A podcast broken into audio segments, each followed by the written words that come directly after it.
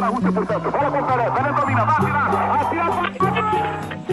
Filhotes da ditadura! Coast to Coast has brought you the War of the World by H.G. Wells. Vocês vão ter que me engolir! I have a dream. acaba de suicidar-se em seus aposentos do Palácio do Catete, o presidente Getúlio Vargas. E saio da vida para entrar na história. Este é o Fronteiras no Tempo, um podcast de história.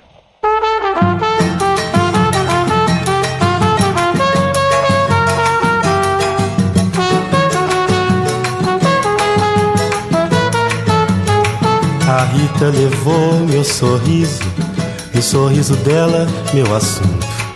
Levou junto com Hélio, que me é de direito, arrancou-me do peito e tem mais. Olá, aqui quem fala é o CA. Oi, aqui quem fala é o Marcelo Beraba. E você está ouvindo Fronteiras no Tempo. Um podcast de história.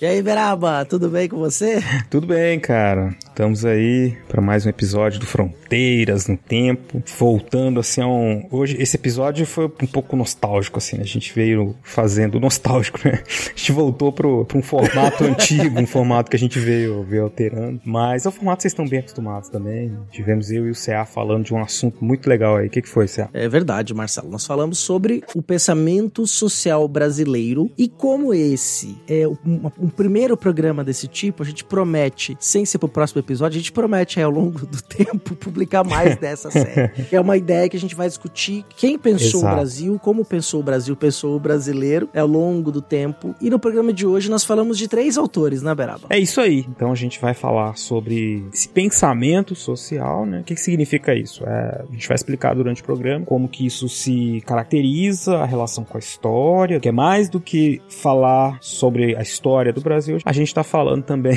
sobre uma maneira de explicar essa história do Brasil, né? Então isso é uma coisa muito importante. E quais são esses três autores que o CA falou? São aqueles que são considerados os clássicos da historiografia brasileira. Gilberto Freire, autor de Casagrande Senzala, Sérgio Buarque de Holanda, autor de Raiz do Brasil, e Caio Prado Júnior, que publicou Formação do Brasil Contemporâneo. São livros que estão ali no período que foram publicados entre os anos 1930 e início de 1940 e marcam aí um momento importante da história brasileira e também da formação ou consolidação desse pensamento sobre a história brasileira, sobre o Brasil, sobre os brasileiros. Exatamente. Então eu acredito que você tá todo empolgado aí para empolgado, empolgado para ouvir o episódio na sequência. Não vamos nos demorar muito. Só quero fazer uma pequena ressalva.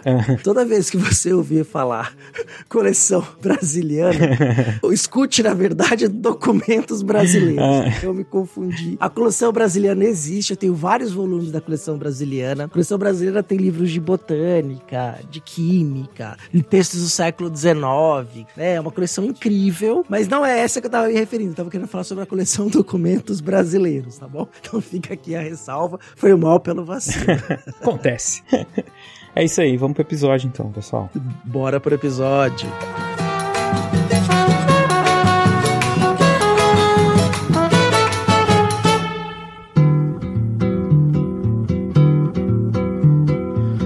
Estava à toa na vida, o meu amor me chamou pra ver a banda passar cantando coisas de amor.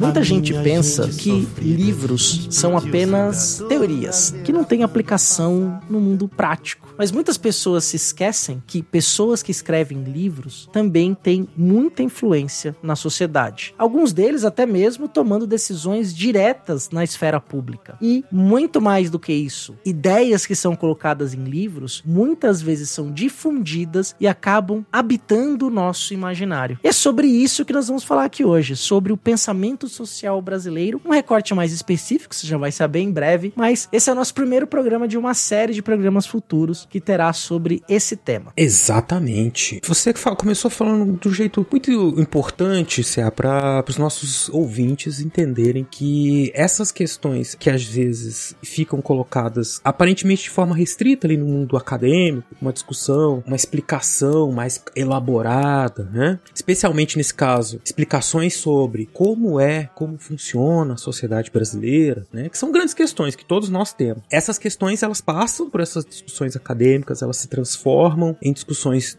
políticas, elas eh, viram políticas públicas, elas fazem parte, né, da, da forma como a gente vê o Brasil, os brasileiros, e a gente está aqui no século 21 e ainda com muitas dessas questões é, permeando o nosso cotidiano. Né? Todos nós, em algum momento, participamos dessa discussão e a gente solta aquelas frases assim: ah, mas brasileiro é assim, no Brasil as coisas funcionam assim. Por que a gente faz essas afirmações? De onde elas vêm? Qual é o, o sentido que elas têm? Se elas podem, como é que a gente pode pensar a partir delas? Como é que elas foram construídas, né? Enfim. Então é, uma, é um exercício, né? De a gente olhar para nós, a gente vai falar do pensamento social brasileiro, de alguns autores em específico, mas é uma forma de a gente olhar para nós mesmos, nós mesmos, assim, sociedade brasileira, e tentar sintetizar um pouco, assim, entender um pouco como é que ela funciona. Exatamente, Berabi. E normalmente essas ideias, elas não escapam do contexto na qual eles, essas ideias foram produzidas, contexto não, histórico lógico. e social. Claro que uhum. o texto tem seus próprios contextos, tem diálogo com os outros textos, Sim. Né? E a gente, nossa história hoje começa num Brasil republicano do século XX, né? Um Brasil 100 anos republicano, é 100 anos atrás, exatamente 100 anos atrás, no momento em que havia uma discussão que já não era nova, mas essa discussão está efervescendo, a gente tem movimentos políticos, é, moralização política, querendo lutar contra uhum. a corrupção, contra as oligarquias políticas,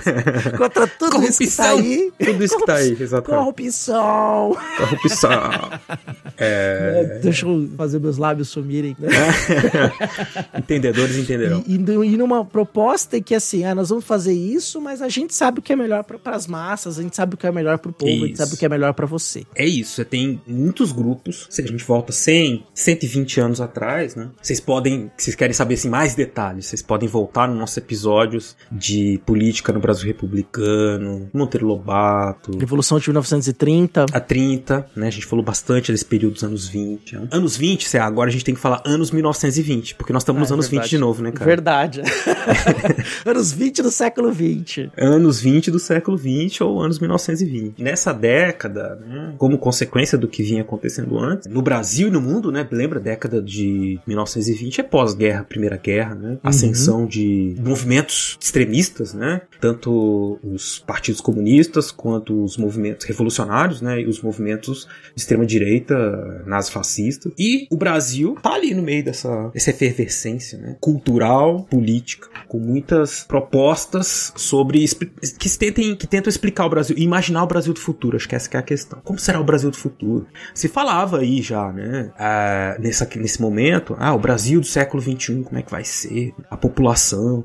E uma das preocupações, e essas preocupações elas estão presentes na maneira como os intelectuais, né, intelectuais aqui eu tô falando de gente de várias áreas, né, não só das ciências humanas, mas como é que eles uhum. estão pensando o Brasil. E como bem disse o CA, na verdade isso, se a gente for voltar, ver a origem, né, a historiador, aqui o mito das origens, onde que começou. o eterno retorno.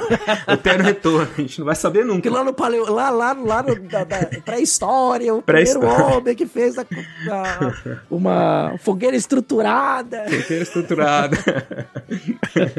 é, brincadeiras à parte, é lógico, no, a gente tá no começo do século XX, mas no século XIX, bem disso, é, o Brasil virou Brasil e é essa loucura, tá? É um país gigante, com muita gente diferente, um país escravocrata, um país que queria ser moderno, que era escravocrata, isso foi um grande problema. Uma, uma coisa difícil de resolver, assim, intelectualmente, porque é isso, você tem uma, uma questão local que é contraditória com os ideais que se acreditavam mais avançados, né, de uma sociedade moderna, então a escravidão era uma contradição, mas uma contradição que foi absorvida ali naquele contexto, assim, no sentido, ah, ok, ela existe e a gente vai continuar, vai continuar existindo, é, ainda que ela tenha sido combatida, especialmente a partir da década de 1870. Mas aí já estava pensando nisso, né? Como é que a gente vai fazer com esse país que quer ser moderno? E aí é importante lembrar, eles estão fa falando dessa modernização, civilização desse país avançado nos moldes europeus, né? Então, assim, uhum. assim, como é que a gente vai transformar esse país num país avançado, pensado nesse a partir dessa ideia de civilização europeia. E aí, porque quem olhava para a Europa e olhava para o Brasil, né, esses intelectuais, essa elite política e econômica, eles viam todas essas diferenças. E aí começa a surgir, né, debate sobre a isso que a gente chamou de pensamento social brasileiro, que é gente tentando tentando explicar o Brasil, né? Até chegar lá nos anos 20, onde estão os nossos autores clássicos, Uhum. né, Serra? É, autores, artistas também, a gente não pode descartar essa questão da própria Semana de Arte Moderna, que vai propor ali como movimento de vanguarda uma redefinição desse olhar sobre o Brasil esteticamente, artisticamente, né? Mas antes de eu falar disso, tem uma coisa que foi muito interessante que você colocou e que é, é uma. É um, você não falou exatamente a frase, mas colocou uma ideia que, ela, que o nosso ouvinte pode ter pensado nisso, que é a ideia de Brasil, país do futuro Sim. né? Quer dizer, um país, sim, é mais ou menos assim, a pessoa olha pro redor dela, não tô feliz com isso, né? Isso aqui não, mas eu vou projetar algo para que essa situação que eu tô vendo no futuro não exista mais. né? Isso. Então, assim, a gente pode dizer também que os anos 20 encontrou um movimento bem propício pelas ideias que circulavam também, para dizer, olha, a cara dessa população aqui tem que mudar. Exato. Nós temos que ficar todo mundo branco. Não dá pra ter esse monte de gente preta aqui que não vai dar certo. O país civilizado não dá certo com esse monte de preto. Então nós temos que Isso. branquear todo mundo. né? Esse é um Isso. primeiro marco muito importante aí que tá presente. E é interessante porque isso surge com lá no século XX a discussão é essa de que de uma questão do racismo científico, né? Que a gente já falou em outros episódios, vocês podem resgatar, mas essa ideia então de que há uma, uma hierarquia entre essas chamadas raças, né? E de que um país como o nosso que era majoritariamente negro, mestiço, né, indígena e, e africano, ele não poderia ser um país avançado, porque ele é isso. E aí isso é o, o branqueamento, seja ele por meio da mestiçagem biológica, seja ele pelo, pelo- pela vinda de imigrantes, era o que salvaria o Brasil. Mas isso lá no século XIX já estava presente também, mas era um discurso não era científico, era um discurso também moralizante, dizia assim, ah, os negros que vêm para cá eles trazem uma moral pervertida, ruim para o desenvolvimento do Brasil, então a gente precisa trazer imigrantes, trabalhadores, porque já se falava do fim da escravidão, ah, precisamos trazer trabalhadores que sejam civilizados, enfim, aí entra, se misturam essas todas essas histórias, a história da fim da escravidão, da imigração e das políticas de branqueamento, né? todas elas estão caminhando juntas para pensar essa coisa do Brasil do futuro. Mas é, é, um, um parêntese interessante, uma coisa que faz parte dessa mitologia da desses mitos criados no pensamento social brasileiro, é, um deles é esse do Brasil, o país do futuro, né? E que acaba sendo uma grande maldição no sentido que, então, se, se o Brasil é o país do futuro, é só esperar o futuro chegar que o Brasil vai ser o grande país, cara. Não precisa fazer nada. Não, é, Espera aí. Ah, depois a gente sabe. Já que ele é gigante pela própria natureza, ele vai se resolver. país rico, tem tudo. É só a gente continuar deitado e berço esplêndido. Lógico. E isso é um negócio que incomodava muitos pensadores, principalmente nos anos 20 e 30, essa, essa inércia, né? Essa coisa de que o Brasil é um país que ficou quase que parado no tempo, né? É, inaugurou uma república que não era republicana e que não avançava a sua economia, era uma economia atrasada, uma agricultura atrasada, né? E que estava sempre em vistas do futuro, mas nunca virava presente, né? E aí, ao mesmo tempo, você tem algumas gerações que vão se embebedar na, literalmente na Belle Époque, Exato. né? E o pós-Belle Époque também, mas que estão naquele momento ali de uma ideia de, de progresso, de modernização, Sim, de indústria, né? E que vão tentar é, vencer o, esse arcaísmo, de, esse projeto arcaico né? que dominava, o arcaísmo como projeto, né? Que Uhum. dominava o pensamento de muitos membros dessa elite, né? De um país que não avança, que não deve. Não necessariamente. É, pouco importa se avança, importa se o que, que eu vou ganhar aqui. É, tem, tem essa questão. O discurso não é necessariamente uma política assim, de, nossa, vamos transformar o país num. Eles estão pensando muito no. Cada grupo está pensando nos seus interesses políticos próprios, né? Grupos. Você tinha quem queria modernizar a agricultura, o sistema financeiro, quem queria modernizar. Você tem os, os que queriam é, mudanças sociais mais drásticas, né? Uhum. E, e- e você tem várias elites. Então você tem essa elite é, intelectual que está nas cadeiras das universidades, é, especialmente nos cursos de ciências jurídicas, profissionais liberais estão nas cidades, eles estão muito desgostosos com a, com a República, militares também muito desgostosos com, a, com o caminhar da República, isso aí anos 10 e anos 20, né, do século Sim. 20. E você tem também os grupos populares, né, é, de trabalhadores, de anarquistas a comunistas, é, movimentos sociais negros que do pós-abolição também estavam nesse momento buscando espaço político e, e denunciando e se organizando para tentar atuar nesse cenário. É, então você tem muitos, muitos grupos né, pensando essas questões todas e a nossa história, essa história que a gente essa, é, e esse pensamento que a gente tem sobre o Brasil, ele vai se constituir nesse momento. Né? É, quem ouviu o episódio sobre Monteiro Lobato, em que eu e o Rodolfo gravamos, a gente falou um pouco sobre isso, né? como que essa isso está presente na literatura também. Né? Então você tem gente no Monteiro Lobato e outros modernistas que estão justamente pensando isso, né? Qual- co- como é que se caracteriza esse Brasil, às vezes de um ponto de vista mais crítico né, a esse atraso, né, aquela coisa lá do homem do campo, um camponês que é, é muito... É um jeca. Primi... O jeca, isso. Eu tava tentando lembrar do jeca. Né? o jeca tatu. O jeca, o jeca tatu. É o jeca. Que isso é que era o atraso do Brasil. Né? Enfim, ouçam lá, porque aí a gente destrincha esse pensamento também. E você tem outros, né? Literatura também, o, Lima Barreto. O Lima Barreto é um... A gente vai fazer um episódio especial sobre ele. Eu tô prometendo tá, tem que aqui. ter. Tem que ter o Lima Barreto, tem que ter. Dele e um do Luiz Gama, né? Acho que o Luiz Gama também é outro e merece um episódio. Luiz Gama também, tá de, estamos devendo. Vamos, se alguém conhece, tem um contato do Jefferson D aí, por favor, fala uma pra nós, pra gente entrar em contato com o Jefferson D. Seria é... um prazer ter ele aqui com a gente também. Isso, a gente trocar é, uma Luiz... ideia sobre o Luiz Gama com ele. Luiz Gama tá lá no final do 19, né, cara? Mas ele tá nesse processo também. Ele quer um ajuda, ajuda a construir essas é, estruturas, né, de pensamento tudo sobre o Brasil, os brasileiros é, e a e... própria atuação política dele, a atuação como advogado. Enfim, uma história maluca. A gente sabe que tem pessoas que nos escutam, que, são, que trabalham em produtoras, são publicitários, tal. Tem contato de muita gente. Ajuda nós aí, por favor. Ajuda aí, por favor.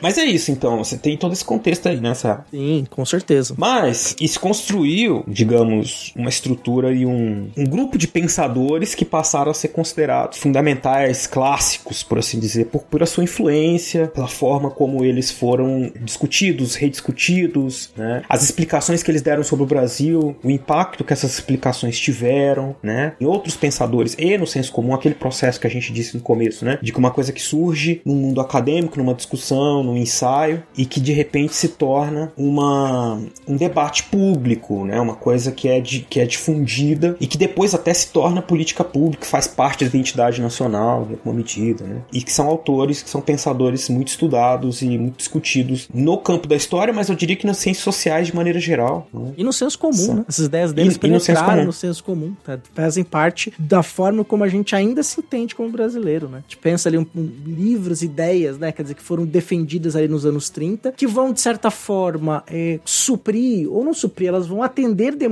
dessa década de 20, né? Ou seja, para superar essas crises que viviam nos anos 20 e de propor coisas novas num Brasil que estava se reformulando a partir da Revolução de 30, né? Então é muito interessante nesse sentido, né? Quando a gente fala de pensamento social brasileiro, quando a gente fala desses livros, é, uma coisa que é importante ser entendida é que essas ideias que entram em disputa, em determinado momento, quando elas vencem a disputa, elas penetram, por exemplo, no sistema educacional. Elas Exatamente. passam a ser ideias que estão presentes nos livros didáticos, passam a ser ideias que vão ser defendidas nos programas de rádio, de, depois, muito posteriormente, na TV, nas crônicas jornalísticas, elas estão presentes ali, então elas vão penetrando os interiores. No rádio, então, essa penetração é ainda maior, né? Claro que se cria novela, rádio novelas que vão, vão essas ideias vão estar tá ali, né? Porque tem uma representação social também, né? Quer dizer que esses autores leem outros autores e trazem essas discussões internas, isso vai aparecer em, em obras de arte, em teatro, em música, né? E quando a gente olha lá para os anos 30, vai ter um peso maior, porque elas ganham caráter de propaganda de massa, né? A partir Exato. do departamento de imprensa e propaganda. Então é importante ter essa ideia, né? É isso. Então a gente conhece o caminho, né? É, é, quer dizer, a gente mostrou para vocês que tem esse, esse, caminho, uma cultura de pensamento que tem então uma, um século. É evidente que ela mudou bastante, né? Em vários sentidos, já foi criticada, foi condenada, foi reabilitada, foi repensada, uhum. né? Ela não é estática, essas coisas mudam. Mas é importante a gente conhecer as origens, porque como eu disse, né? São questões que a gente se faz, às vezes a gente solta frases de, é, que a gente, quando parar pra pensar de onde elas vêm, o que, que elas significam, a gente percebe que tem uma história por trás disso daí.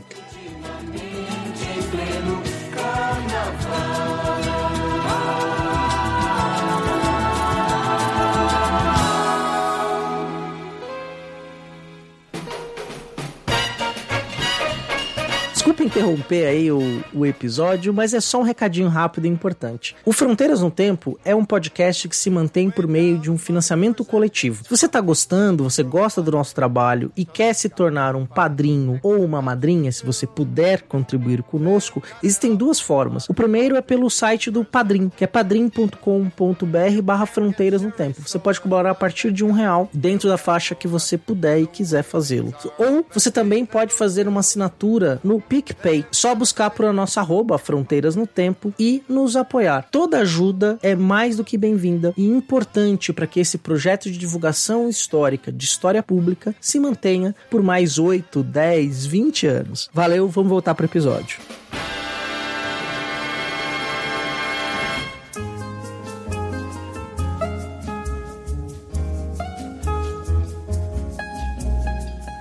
Mas aí então, Cé, a gente tá falando há um tempinho desses. Nós estamos fazendo a introdução, né? Essa introdução. mas tá, tá, meio misterioso, assim, porque até agora a gente não falou quem são esses autores, né? Qual que é o mistério? Por que vocês não querem falar o nome dos caras? Fala logo aí, né? Conta aí, Cé. Hoje, né, como é o primeiro programa dessa série que a gente tá planejando fazer, né? Esse é o primeiro, a gente vai pegar autores que ficaram famosos como sendo a tríade dos anos 30, né? Que é composta por o pernambucano Gilberto Freire e os paulistas Sérgio Buarque de Holanda e Caio Prado Júnior, né? Então, eh, esses três, porque eles ideias que eles acabaram sendo símbolos e que acabaram de certa forma discutindo, colocando em seus textos, seus trabalhos acadêmicos ao longo de uma vida, mas em obras muito específicas desse momento, elas estão tão incorporadas na gente, né? Por exemplo, todo mundo aqui já deve ter ouvido pelo menos uma vez o termo homem cordial, que o brasileiro é cordial, que é paz. Tudo bem que isso é uma interpretação errada do que o, Sérgio Buarque disse, mas depois a gente vai explicar, né? Que o brasileiro é cordial, o brasileiro é amigável, nós somos um país não violento, que depois o conceito virou isso, ou em determinado momento da vida, embora talvez hoje não mais, espero que isso ocorra, que o Brasil era uma democracia racial, né? Ou que o Brasil sempre serviu aos interesses de um mercado externo e que a construção interna do Brasil sempre foi deixada de lado. Caio Prado Júnior, né? Então, Exato. tá aí, as ideias estão aí, né? Então, eu falar um pouquinho desses três autores, dessa pequena síntese que eu fiz aqui pra gente começar a entender, né? Como esses homens ali, né, que eram jovens nos anos 20, que fizeram suas primeiras formações nos anos 20, vão dar resposta nos anos 30 até nos anos 40 para esse Brasil que eles estavam vendo em transformação, que forma muito do que a gente pensa até hoje. Exatamente. Então, é como eu disse para vocês, apesar de ser, a gente ter essa coisa que o conhecimento ele é dinâmico, ele tá sempre sendo retomado repensado, né? Quando a gente pensa na questão que é assim, a história do pensamento social brasileiro, né? Por terem sido colocados nessa posição de clássicos, isso não é aleatório, evidente. Uhum. Eles têm um impacto, eles têm uma recepção. Essa, esses autores acabam ficando como refer, referências obrigatórias. Ainda, né? É, e que eu acho que é importante que a gente tenha uma leitura crítica sobre eles, claro, né? Como qualquer coisa uhum. aqui no Fronteiras, não é pra gente ler o, o Sérgio Buarque de Holanda, Raiz do Brasil, e falar, bah, é isso aí, Brasil tá explicado, né? O cara escreveu, publicou isso aí no, em, em 1933, né? Faz um tempinho uhum. já. o Brasil, espero que a gente tenha coisas melhores para falar, mais interessantes. Mas, é, mas mesmo assim, é, ainda são obras que valem a, a leitura pela reflexão que elas despertam. Desde que a gente consiga perceber essas nuances, essas questões próprias de cada uma delas e do contexto que elas fazem parte, tá? Que é mais ou menos o que a gente vai é, pensar aqui com vocês, né? Que é isso, como é que eles. O sentido que essas, esses pensamentos têm na história e no presente. Exatamente, né? Porque elas estão muito presentes, como eu já tinha dito, né? Eu acho que o nosso ouvinte foi podendo se identificar com algumas delas, como forma de fazer a pequena síntese. Tá aqui até hoje. Uhum. É, a, gente, uma, a gente tem uma luta diária contra o conceito de democracia racial, por exemplo. Sim, né? diária, a gente, diária. A gente poderia começar a falar um pouquinho é, do Homem de Apipucos, né? De Gilberto Freire, o pernambucano Gilberto Freire, que tem a sua obra-prima e a gente pode dizer que é o seu grande livro de estreia, que é o Casa Grande Senzala, cuja primeira edição foi publicada em 1933. Um dos livros brasileiros com o maior número de traduções para outros idiomas, né? O livro também foi é, um sucesso em outros países, né? Ao ponto, por exemplo, quem não é historiador talvez não tenha essa dimensão. Casa Grande Senzala, por exemplo, foi traduzido para o italiano e o prefácio da edição italiana foi escrito por um historiador francês chamado Fernand Brodel. Uhum. Quem é da história sabe quem é Fernand Brodel. Fernand Brodel, um dos historiadores franceses mais importantes do século XX. Né? Não é o durante um período ele foi o mais importante porque ele mandava na verba. ele mandava na verba da escola de altos estudos. Então ele decidia qual tipo de estudo de história ia ter financiamento, qual de história que não ia ter.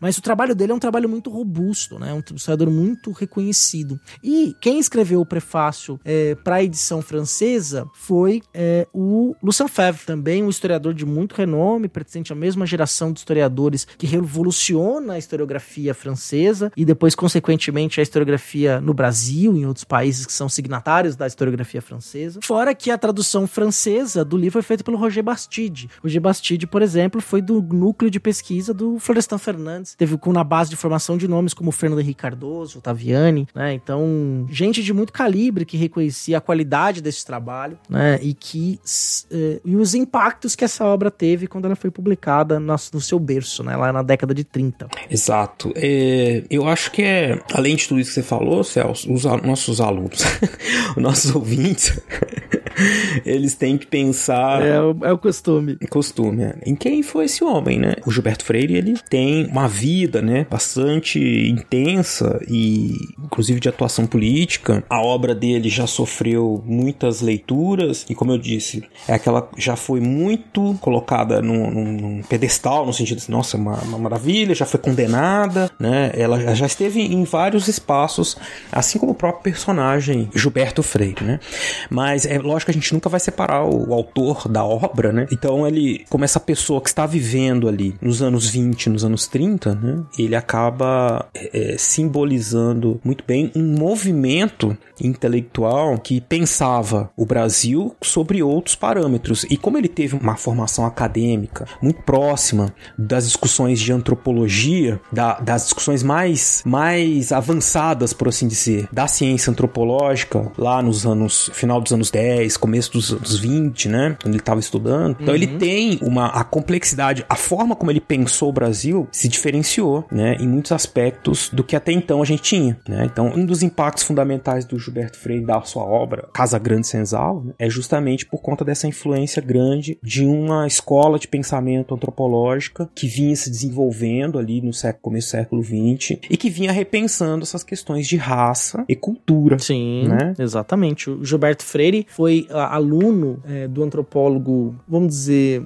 germano-americano, Franz Boas, né? O Franz Boas alemão, mas que faz a sua carreira durante muitos anos nos Estados Unidos. Ele estudou lá na Universidade de Columbia, no Texas, né? Um- inclusive, ainda hoje, um grande centro na área de ciências humanas e sociais. Né? As universidades do Texas, ali são grandes universidades. Muito dinheiro, né? Muito dinheiro do Opa. sangue negro, petróleo Exato. né? É, e do gado e da- do espólio dos mexicanos, tal, tem uma série de questões ali. Mas um lugar que tem uma universidade muito importante. E o Franz Boas é, ele faz parte de um, de um dos seus trabalhos, embora ele não tenha escrito muito, mas tenha formado muita gente. Ele ajudou a formar uma ideia de um pensamento que a ideia de raça, qual tal qual estava sendo discutida e trabalhada nas ciências, ela era falha, que era muito mais uma ideia de cultura que diferenciava os povos. E essa diferença cultural, ela não era necessariamente marcada por uma hierarquia, mas pelas Isso. diferenças. né? Então, assim, e o Gilberto Freire tá bebendo nessa- diretamente nessa fonte, o orientador dele. Tanto é que a sua dissertação de mestrado, que vai ser depois publicada como livro, já mais tardiamente comprada com as Grandes Sanzala, que é a vida social do negro eh, no Brasil do século XIX. E que é uma obra em que ele vai, justamente a partir dessa desconstrução da ideia de raça, que ele vai escrever sobre a questão do escravizado no século XIX no Brasil. Então, ele já começa a fazer esse giro de chave interpretativa, que em Casa Grande Senzala vai aparecer de forma muito forte. Mas Casa Grande Senzala tem uma história também, né? Gilberto Freire, ele era filho da elite pernambucana. Isso. É, a família dele, durante gerações, foi uma família de escravistas. A gente não pode esquecer desse detalhe, né? Ele conta sobre os grandes. No prefácio da edição que tem da editora Record, ele fala dos grandes dias da minha avó, que ele gostava de escutar as histórias da avó dele, da Sim, infância. sim. Que era uma senhora, né? Doce, Sim, dora de escravizados. E o Gilberto Freire, ele vai ter um contato muito forte com a África, arquivos africanos, depois portugueses, porque em 1930, o, quando tem o- a revolução, o golpe de 30 do Vargas, o Vargas colocou um interventor no lugar do pai dele, que- da família dele, que governava Pernambuco. Então a, a- a família dele teve que vazar, né? E ele vai para um alto exílio, vamos colocar assim, na qual ele vai para Angola, depois ele vai para outros países africanos até chegar em Lisboa e vai ter contato com uma série de fontes documentais que depois vão aparecer no Casa Grande Senzala e no Sobrados e Mucambos também, que é um outro livro ali que faz parte desses estudos dele, né? E depois de ter tido, claro, a experiência dos Estados Unidos, tendo passado, tanto é que é uma coisa interessante de Casa Grande Senzala, que no prefácio ele fala como que onde germinou Uhum. o livro, né? Que ele fala que ele tava no porto em Nova York e aí ele viu um, Bras- um- navio com a bandeira brasileira ancorando. Ele olhou para aquelas pessoas, eles pareciam subgente. Uhum. Que era gente mais desnutrida, menor, na pele, a pele mais, mais desgastada, pareciam ser muito mais velhos do que eles eram tal. E aí, influenciado pelos Franz Boas, ele fala assim: não, tá todo mundo defendendo no Brasil que isso é uma questão de raça, que é uma raça inferior que chega Uhum. nisso aí. Claro que muito provavelmente ele já tinha lido lá o Euclides da Cunha, ideia do sertanejo forte, né? Isso tava na cabeça dele também, penetrando na cabeça dele. E ele vai começar a dizer, falou, não, não é isso. Tem outro, deve ter outra explicação para isso, né? Uhum. Pra explicar é, isso, assim. Porque tudo, os anos 20, os anos 10, os anos 20, colocavam a culpa, a maldição do brasileiro na mestiçagem. A Isso miscigenação- puro. É, a miscigenação é ruim. É a degeneração da sociedade. É aí, né? Então, quer dizer, o nosso prin- principal problema era esse. A gente tinha uma, uma sociedade que era muito mestiça. E isso explicado com base na. pensado a partir desses elementos da- do racismo científico era um sinal de decadência, né? Por isso, então, essa visão do mestiço como alguém doente, quase, né? Sim, é uma subespécie humana, né? subespécie, algo que o Gilberto Freire vai inverter. E a gente pode achar assim que não é nada, mas é acaba sendo uma, uma inversão muito importante. E também é importante também dizer isso, né? Porque não foi ele que inventou isso do nada. ele tá Sim, junto não. com outras pessoas que estão que pensando justamente, falou assim, não, mas isso não pode ser tão de- determinante, né? De dizer, olha, a sociedade está condenada. Tem que ter uma outra interpretação. É, a, a solução que ele vai dar é uma das soluções que ele dá pra essa questão é não é a miscigenação, é a alimentação Uhum. que foi precária, doenças sexualmente transmissíveis que, que eram totalmente incontroláveis, né? E, e basicamente isso, assim, né? E o tipo de sociedade violenta, isso que vai ser muito interessante, que se estabelece por aqui. Uhum. Então isso vai levar a uma composição física, social no Brasil que é, é de atraso, né? Então você tem que mexer com isso, né? Tem que alterar essa questão, né? Porque quando ele fala da, da alimentação, aí ele, quando ele vai explicar a alimentação, ele volta lá para as bases é, indígenas e mostra, por exemplo, que é, como os escravizados eram mal alimentados, é, como você tem uma base de alimentar que não era completa, não era rica, né? E ao Uhum. mesmo tempo ele começa a trabalhar culturalmente a questão de como é que a mulher indígena passa a ser a mulher do lar no Brasil. Como que a cultura alimentar no Brasil também é fortemente influenciada por uma cultura indígena, porque é ela que inicialmente vai é, pro preparo do alimento, né? Ela que é tomada como esposa pelos Isso. primeiros colonizadores, né? Então é essa cultura da mandioca, né? Salve a mandioca, né? E, e a mandioca, fi- não é nem piada, porque a mandioca teve uma, uma, imp- uma importância muito grande é, no século XVI, XVII, por exemplo, que ela foi levada pra África, ela também vai ter, em lugares de países africanos atuais, base alimentar muito forte. Mandioca É, é maravilhoso, cara. É, pô, mandioca é bom, é tudo Porra. de bom. Cara, não, não, não só assim, de gosto, mas assim, Sim. enquanto nutriente é uma coisa sensacional, Sim. cara. Mandioca é Sim. tudo, cara. Nossa, eu já fiquei, já até babei, imaginei lá, ela, ela, ela cozidinha, assim, joga aquela Cozidinha. manteiga por cima, ela, aquela manteiga Pô. derrete. Ai, não, isso um é café da sacanagem. manhã. Pô, mandioca vai bem com tudo, mas enfim. Vai bem, Agora, vai bem. Fazer um é- caldo de mandioca esse final de semana com linguiça. Opa. E vejam, olha que interessante. De novo a gente tá falando coisas que são relativas ao cotidiano, né? Tá aí outra questão que não era muito comum de ser falada quando se pensava o, o- o Brasil, né? A formação social brasileira. Ele tá pensando na cozinha, na alimentação, na vida familiar, né? É, ele tá colocando elementos, então ele, ele fala sobre essa questão sexual. Tudo isso não era comum ser colocado num patamar de debate relevante, não era considerado assim tão relevante assim para ser debatido é, no sentido de formar assim, uma explicação sobre o Brasil, sobre os brasileiros. Né? Então, esse é Uhum. outro elemento importante que o Gilberto Freire coloca né, na sua, no seu trabalho. Tem outra questão, você falou do prefácio, eu lembrei também que ele tá, ele tá nos Estados Unidos, né? E Isso que é Uhum. interessante, a experiência, essa coisa da experiência da vida dele, tá em todo o texto inteiro. Ele vai lembrar, da, da- ele tá na, ah, ele tava na Bahia, e aí eu comi, porque eu conheci uma senhora que cozinhava, enfim, que era maravilhosa. e. Aí, aí ele vai sempre falar dessas coisas, com elogios muito, muito assim, exclusivos à Bahia, à sua culinária também, com referências à, à experiência que ele teve nos Estados Unidos, especialmente no, no chamado Deep South, né, cara, no, no Uhum. sul dos Estados Unidos, com, em que a experiência racial é muito diferente, né, da experiência, da convivência racial que se vivia aqui no Brasil, né, e Sim. isso é uma coisa que instiga, que o instiga a pensar esses elementos que explicariam o Brasil em outros sentidos, de, que, que, que o tornariam, tornariam essa experiência, ainda que escravista, né, igual, Uhum. mas ainda assim, quais seriam os elementos que explicariam as diferenças aqui. E daí vai pra muitas, ele vai fazer muitas considerações sobre a- as relações dos habitantes da Casa Grande da Senzala a partir, é, tentando encontrar elementos sociais, é, psicológicos que expliquem como que essas relações se constituíram de forma diferente. Psicológicos, sexuais, né, comportamentais, tá tudo E, lá. é, nos últimos capítulos que ele fala da, da questão da vida sexual do negro, né, e do muculano, foi um escândalo, assim, teve bispo que mandou queimar Escândalo. o livro em praça pública. Imagina o cara falando de Uhum. sexo, de tamanho de falo, de desejo, de abuso sexual. É que ele vai Uhum. mostrando isso, a marca da sífilis que apareceu nos meninos, que era um sinal de que ele tinha virado homem. É como você tem uma relação Uhum. abusiva com as mulheres, né, com as escravizadas, sobretudo, que elas sofriam vários tipos de violência. Uma das, violen uma dessas violências era o estupro do seu corpo. Eu acho que a parte que é um dos maiores problemas pra fazer uma leitura hoje do Gilberto Freire, uma leitura crítica e ponderada. Porque, por exemplo, sei lá, você tem Gilberto Freire em quadrinhos. Eu não, Uhum. não acho que o Gilberto Freire tinha que estar em quadrinhos hoje em dia, né? Sim. Porque você, ele tem uma complexidade, tem uma questão que você tem que ler com cuidado, com sensibilidade, né? Que é uma coisa dos anos 30. É uma história muito violenta, essa questão sexual, né?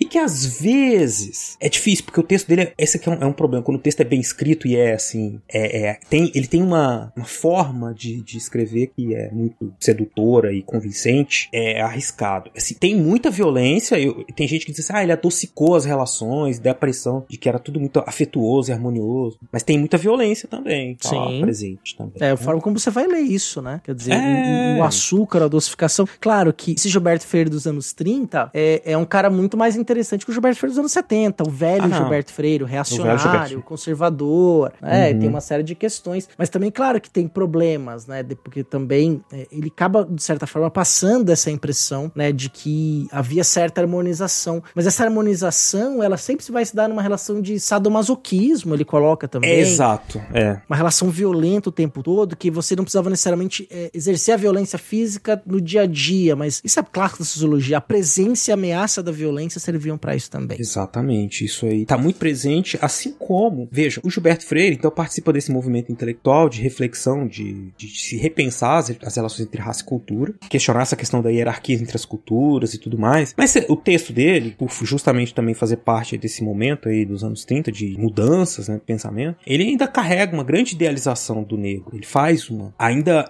você consegue Uhum. perceber que ele tem uma visão eh, estereotipada desse personagem negro que é fruto também da sua experiência pessoal, né? Como ele convivia com os negros lá na Casa Grande, que é de onde ele veio, né? Ainda que ele faça essa crítica, né? Olha, aprendi, o prefácio também, ele, já, ele fala isso lá. Ah, eu aprendi com Franz Boas, que, né, raça, cultura e tal, tal, tal, tal, né? Mas, diversos momentos você vê que essa, essa Uhum. visão que ele tem do negro... É racializado, negro é né? Racializado e quase como que ligado ainda, como se a- a- o fato de eles serem negros desse a eles um comportamento inerente. Ah, porque a, a doçura, a afetividade dos negros, uma coisa assim, sabe? Ele vai usando essas expressões. É, que muda a linguagem do, do dei-me pro me dê, né? Ao mesmo tempo que a gente que se adocica certos elementos da fala, que você não fala mais de forma imperativa, né? Você fala de um jeito aparentemente mais doce, mas não obedeça pra ver o que acontece. Eu tô te pedindo como se fosse uma gentileza, tô te Exato. pedindo como se fosse um favor, cara, mas se você não fizer, você tá fudido na minha mão. Falando português bem claro. Quer dizer, então assim, é doce, Exato. mas tem uma violência ali, ó. Um subtexto, vamos dizer assim, que tá nas relações cotidianas. Tanto é, olha que loucura, né? Se a gente parar pra pensar, como que muitas vezes, no discurso cotidiano que a gente tem no dia a dia, muitas das soluções que a gente dá pra problemas da sociedade brasileira é por meio da violência. Tem que matar todo mundo, tem que chegar dando porrada e não sei o quê. Sempre. E se eu fosse lá, vou arrebentar esse filho Sempre. da mãe. É, E tá no presente no nosso dia a dia, na nossa É isso. subjetivação das relações. A gente apela pra uma relação violenta, né? para soluções violentas, pra problemas que não deveriam ser resolvidos com situações violentas. Às vezes, tipo, uma, uma conversar resolve. Um e-mail, em vez de uma reunião, resolve. né? Mas é isso. Exato. É, mas é isso. A gente, uma sociedade que cresce sobre bases, que se consolida a subjugação de outro ser humano, e uma subjugação que é uma violência em vários dos seus aspectos, que inclui violência linguística, violência corporal, violência moral, violência intelectual, ela vai ser necessariamente uma sociedade violenta. Vai se desdobrar sempre como uma sociedade violenta, mesmo que a gente tente esconder isso com açúcar. Exato. Que aí entram relações que são de violência física e essa- dessa violência implícita, né? O paternalismo nessas relações entre senhores e escravos, essa coisa de você é, tratar, né, aparentemente com. Ah, vejam, uma relação de trabalho. Isso também vai estar lá no Sérgio Buarque depois, né? Falar de trabalho. Mas é uma relação que é um explorando o outro, né? Então o senhor e o escravizado, você tem uma exploração do trabalho. Ainda assim, você constitui laços que aparentemente têm alguma afetividade, mas elas têm um limite, né? A gente pode pegar o pensamento do Gilberto Freire, que como se ele estivesse trabalhando com uma coisa que, que se chama assim, um, um equilíbrio entre os contrários. Eles têm diferenças, são contrários, são, quer dizer, um explora, outro explorado. Mas essa leitura que ele faz, né, dessas relações que são violentas e que envolve uma certa plasticidade dos comportamentos, né? Né? Porque eles vão se, se colocando ali eh, juntos, né? Ela acaba pactuando, ainda que o trabalho dele fale dessa violência, mas esses argumentos acabam ajudando a pactuar uma ideia Uhum. de democracia racial, né? que acaba se fortalecendo depois na construção da identidade nacional brasileira, né? Então, não é assim que ele inventou necessariamente a democracia racial, mas ele fornece sua obra e su- suas reflexões acabam fornecendo elementos para isso, no sentido de que aí você tem ali Uhum. muitos exemplos, uma, uma discussão elaborada, bem escrita de como que isso funcionaria, qual que é o mecanismo que faria com que a gente não tivesse um ódio declarado de raça no Brasil. Sim, e eu, Ali. eu diria até mais, Marcelo. Porque assim, o, o Gilberto Freire da meia-idade, quando ele tá escrevendo lá o livro Uhum. recomendado pelo Salazar, O Mundo que o Português Criou, ele fala, não, tá textualmente, ó, as grandes senzalas não tem o termo democracia Ai, Deus. racial. Mas a partir dos anos 40, em Uhum. entrevistas de Gilberto Freire nos anos 60, Exato. 70 na imprensa, ele tá falando, é, o Brasil é uma democracia racial. Ele escreve isso depois, não em Casa Grande Senzala. Uhum. Embora Casa Grande Senzala vai levar essa interpretação que ele nunca nega. Ele nunca negou, falou, não, Casa Grande Senzala não fala de democracia racial, né? Quer dizer, naquele momento ele não- realmente não tá falando, mas depois ele vai defender de maneira árdua a ideia de democracia racial. Uhum. Não. A gente pode dizer que ele foi um dos grandes artífices desse conceito, né? Ele, tá- ele constrói a Perfeito. ideia. Isso, porque aí a gente até outro contexto. Sim, não, Demo- já nos anos ditadura. 40, ali, da redemocratização, depois da era Vargas, ele tá falando de democracia. Quando ele é deputado pela UDN, que o Gilberto Freire tem esse lado, Também. Ele, ele é eleito deputado em 1946 É pela. UDN, ele foi deputado constituinte, É. inclusive, Gilberto Freire. Ele já tá defendendo a ideia de democracia racial. Muitas ideias estão em Casa Grande de Senzala, aí sim, na ditadura civil militar, elas estão nos livros didáticos. Até a década de 90, as ideias estão lá, né? De que o Brasil. Perfeito. Tá, você acha? Achar pegar um livro dos anos 80 de história, Uhum. vai estar dizendo que o Brasil é uma democracia racial. então, gerações e gerações aprenderam isso na escola. Sim, isso é um, um pensamento de senso comum. Ainda que, ó, hoje a gente tem muita crítica sobre isso. Mas se você ouvinte que tá aí, numa faixa de idade pra lá dos 30, você vai lembrar, você vai Uhum. ver que esse debate é muito mais sedimentado, assim. Essa ideia, né? Sim. De poucos conflitos raciais. né? Eu diria que de uma década pra cá. Mas assim, não é que não existia denúncia, que não existia. Mas você tinha, ao contrário, você tinha uma, você tinha uma sociedade que lutava, que denunciava o racismo, especialmente a partir dos anos 70, com os movimentos negros, mas havia políticas públicas, principalmente na Uhum. educação, que reforçavam essa ideia, né? A ditadura, todo o seu fanismo, ditadura militar, né? Tem informação aqui, Rogerinho, tem informação. pra vocês terem uma ideia, quando há uma crise política em 77 e o Geisel fecha o Congresso refunda a Arena, quem escreve o programa para a Arena é o Gilberto Freire. Um novo programa para a Arena de 1977, comandado pelo Antônio Marco Maciel, que depois vai ser vice-presidente do Fernando Henrique Cardoso. Oito anos vice-presidente, o deputado orgânico ali, praticamente, estava sempre lá no Congresso Nacional, sempre a cara da política ali. É, seria um, é um centrão, né? Um centrão alto, comprido e magro, né? E o Gilberto Freire, mais de uma vez, ele foi convidado para ser ministro da Educação no governo militar. Ele nunca aceita, mas assim, mas esse ser- ele não queria ser ministro, mas ele estava ali também com influência de criar política pública, né? Então, assim, um dos motivos do cancelamento da obra do Gilberto Freire durante muito tempo foi por causa do próprio Gilberto Freire. Exato. É claro que a gente não pode pegar o conjunto da obra, o Gilberto Freire que escreve que as grandes Sim. Senzala em 30 é uma pessoa e dos anos 70 é outro, só que não tem como não associar o autor com a sua grande obra, né? Exato. Inclusive, como ele constrói toda a carreira a partir, né, da, da repercussão dessa obra, claro. Escreveu 80 livros depois, né? Tudo. Ele tem uma produção enorme, né? Depois, escreveu muita coisa. Enorme. É isso, ele é colocado nesse, nesse patamar, assim, do grande intelectual dos anos 40. Tem toda essa história do impacto, né, da ideia sobre a convivência entre as, a sociabilidade brasileira, né, e a questão racial, que vai ser muito importante lá no pós-guerra, pós-segunda guerra, né. Ah, o Brasil é um país que não tem conflito racial, né, então isso interessa, porque a gente, você veja, um mundo que precisa passar por uma desnazificação, aí eles olham pro Brasil, a ONU, né, recém-fundado, olha pro Brasil com um grande interesse. Como assim? Então o Brasil é uma democracia racial, né? É claro que aí depois, os estudos que vêm depois mostram que é o contrário. O Brasil tem racismo, né? Então, desde os anos 50, 60, essa questão passa pra uma crítica, né? E olha que interessante, o Kiko Monteiro Lobato vai falar sobre o Gilberto Freire em 1944, tá? Ele vai, isso, isso eu tô tirando da, da, da tese de doutorado da Elide Rugai Bastos, que é um trabalho sobre o Gilberto Freire, orientado pelo Otaviani na PUC, que aí ela traz essa citação do Monteiro Lobato, que o Monteiro Lobato vai falar assim, olha que interessante como encaixa muito o que a gente tá falando, quer dizer, olha, vamos, tem um negócio legal para substituir aqui, que a gente pode usar, a gente pode chamar isso aqui de ciência tal, e aí beleza, você esquece que eu sou racista, tá? então é o seguinte, ó, Gilberto Freire tem o destino dos grandes esclarecedores. Antes de sua amável e pitoresca lição, vivemos num caos impressionista, atrapalhadíssimos com os nossos ingredientes raciais. Uns a negá-los, como os que têm como patriótico esconder o negro, clarear o mulato e atribuir virtudes romanas aos índios. Outros a condenar isso em nome daquilo. Tudo impressionismo, de uma ingenuidade absoluta e muito reveladora da mais completa ausência de cultura científica na nossa gente culta e até em nossos sábios. Seu livro, Casa Grande Senzala, era sociologia, jogava com toda a técnica da misteriosa ciência e com a sua estranha terminologia. Olha só. É, é, esse é, é o Monteiro Lobato dos anos 40, né? Mas é, tem essa questão. Você tem o poema do Manuel Bandeira, Uhum. quer dizer, havia um encantamento ali pela obra do Gilberto Freire, que é o, é o ovo de Colombo dele, como disse o. Caramba, Alberto da Costa e Silva. É o ovo de Colombo dele, porque ele vai e mostra pra uma cidade de mestiço que ser mestiço é bom. Ser mestiço é legal. Falar, olha, tá vendo como é bom? Vamos esquecer essa ideia de branquear, porque isso aqui não tá dando certo.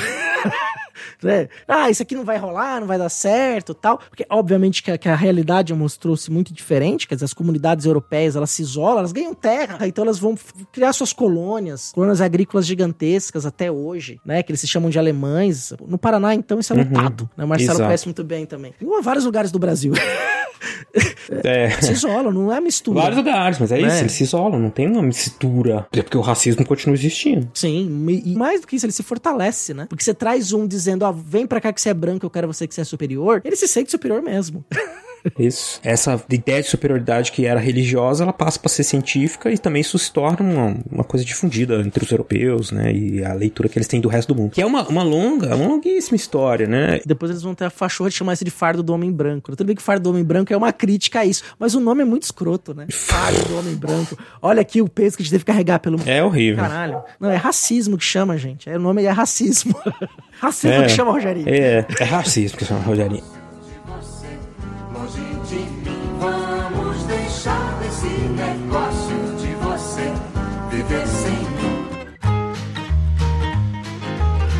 Bom, pessoal, antes de continuarmos ali com esse papo muito legal, eu queria deixar aqui para vocês um pedido, né? Um recadinho. Esse projeto ele acontece graças ao financiamento coletivo que ajuda que, nós paguemos a edição, enfim, para que a gente faça o projeto. E você pode participar do nosso projeto sendo um dos apoiadores. Para isso, basta você entrar no site www.padrim.com.br barra Fronteiras no Tempo ou no PicPay, no arroba Fronteiras no Tempo. Nesses dois locais vocês vão encontrar várias modalidades de apoio a partir de um real. Toda e qualquer ajuda é bem-vinda. O nosso projeto ele acontece de forma voluntária, mas para que ele possa continuar crescendo, nós contamos com o apoio de todos e todas. É isso aí, muito obrigado. Vamos voltar aí pro papo, que tá muito interessante.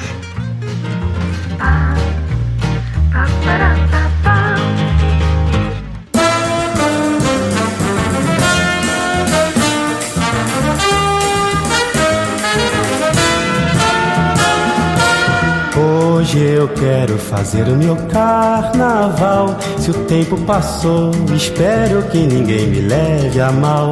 O Fernando Henrique Cardoso, por exemplo, compara a escrita do Gilberto Freire com a, a escrita do Marcel Proust. Então, assim, impressionante que é a escrita do Gilberto Freire. Né? Gilberto Freire tem uma escrita que é, seduz, né? Você começa a ler, é uma linguagem, é um livro que você tem dificuldade pra entender, e ao mesmo tempo aquela linguagem vai te seduzindo e te construindo um mundo que a leitura crítica é só a segunda. A primeira você é, é- é convencido por aquilo que ele tá te dizendo. Você só vai ter a leitura crítica a segunda vez que você lê. Isso. Porque de tão. É incrível mesmo a capacidade textual deste homem. Ele estudou nas melhores escolas a vida inteira, grandes. Quem que no Brasil dos anos, dos anos 20 podia ir para os Estados Unidos fazer um mestrado, né? Então tem essa questão. Até hoje é difícil fazer um negócio desse. Imagina nos anos 20 do século 20. Sim. Ele tem toda essa questão que faz com que a sua obra tenha esse caráter especial, espe- especificamente essa Casa Grande Senzala, né? E, e todas as teorias e interpretações do Brasil que, que partem ali daquelas das suas reflexões, né? Mas por isso, lembrando, você falou do Fernando Henrique, o Fernando Henrique tem um texto introdutório na, na edição, uma das edições do Casagrande Senzala, que tem várias, né? Dá pra fazer um estudo só sobre, assim, sobre as várias edições do Casagrande Senzala nos últimos 100 anos. E aí tem uma que tem o, o texto introdutório do Fernando Henrique ele, e ele alerta, né? Aquela da edição da Globo. É bonita aquela edição. É um texto de alerta, quase. É um texto falando, é evidente, como que é importante o contexto e tal, mas é um texto de alerta. Assim, olha, o Gilberto Freire tem, tem seus problemas, tem suas coisas. Tem essa questão aí da escrita, né? Tem que pensar tudo isso quando você tá lendo o texto do Gilberto Freire, né? É, especialmente o Casagrande Senzala. E o Fernando Henrique Cardoso, por sinal, é o grupo, que a gente chama lá o grupo de orientandos do Florestan, eles estavam tentando desconstruir Gilberto Freire nas suas teses. o Fernando Henrique vai escrever uma tese, a gente falou isso lá no Mitos da Escravização, a gente falou desse estudo do Fernando Henrique, inclusive, que ele vai combater o mito de que o trabalho escravizado não teve importância no Rio Grande do Sul. E, ele- e aí, ao mesmo tempo, ele tá discutindo com o Fernando Henrique, tanto é que o, o Florestan convida o Gilberto Freire pra banca. O Gilberto Freire se recusa. Mas ele e o Florestan eram amigos, inclusive. O Florestan frequentava a casa de- do Gilberto Freire em Apipucos. Eles tinham uma relação ali de ame, me am- eu te amo, mas eu te odeio, sabe? uma relação de respeito intelectual.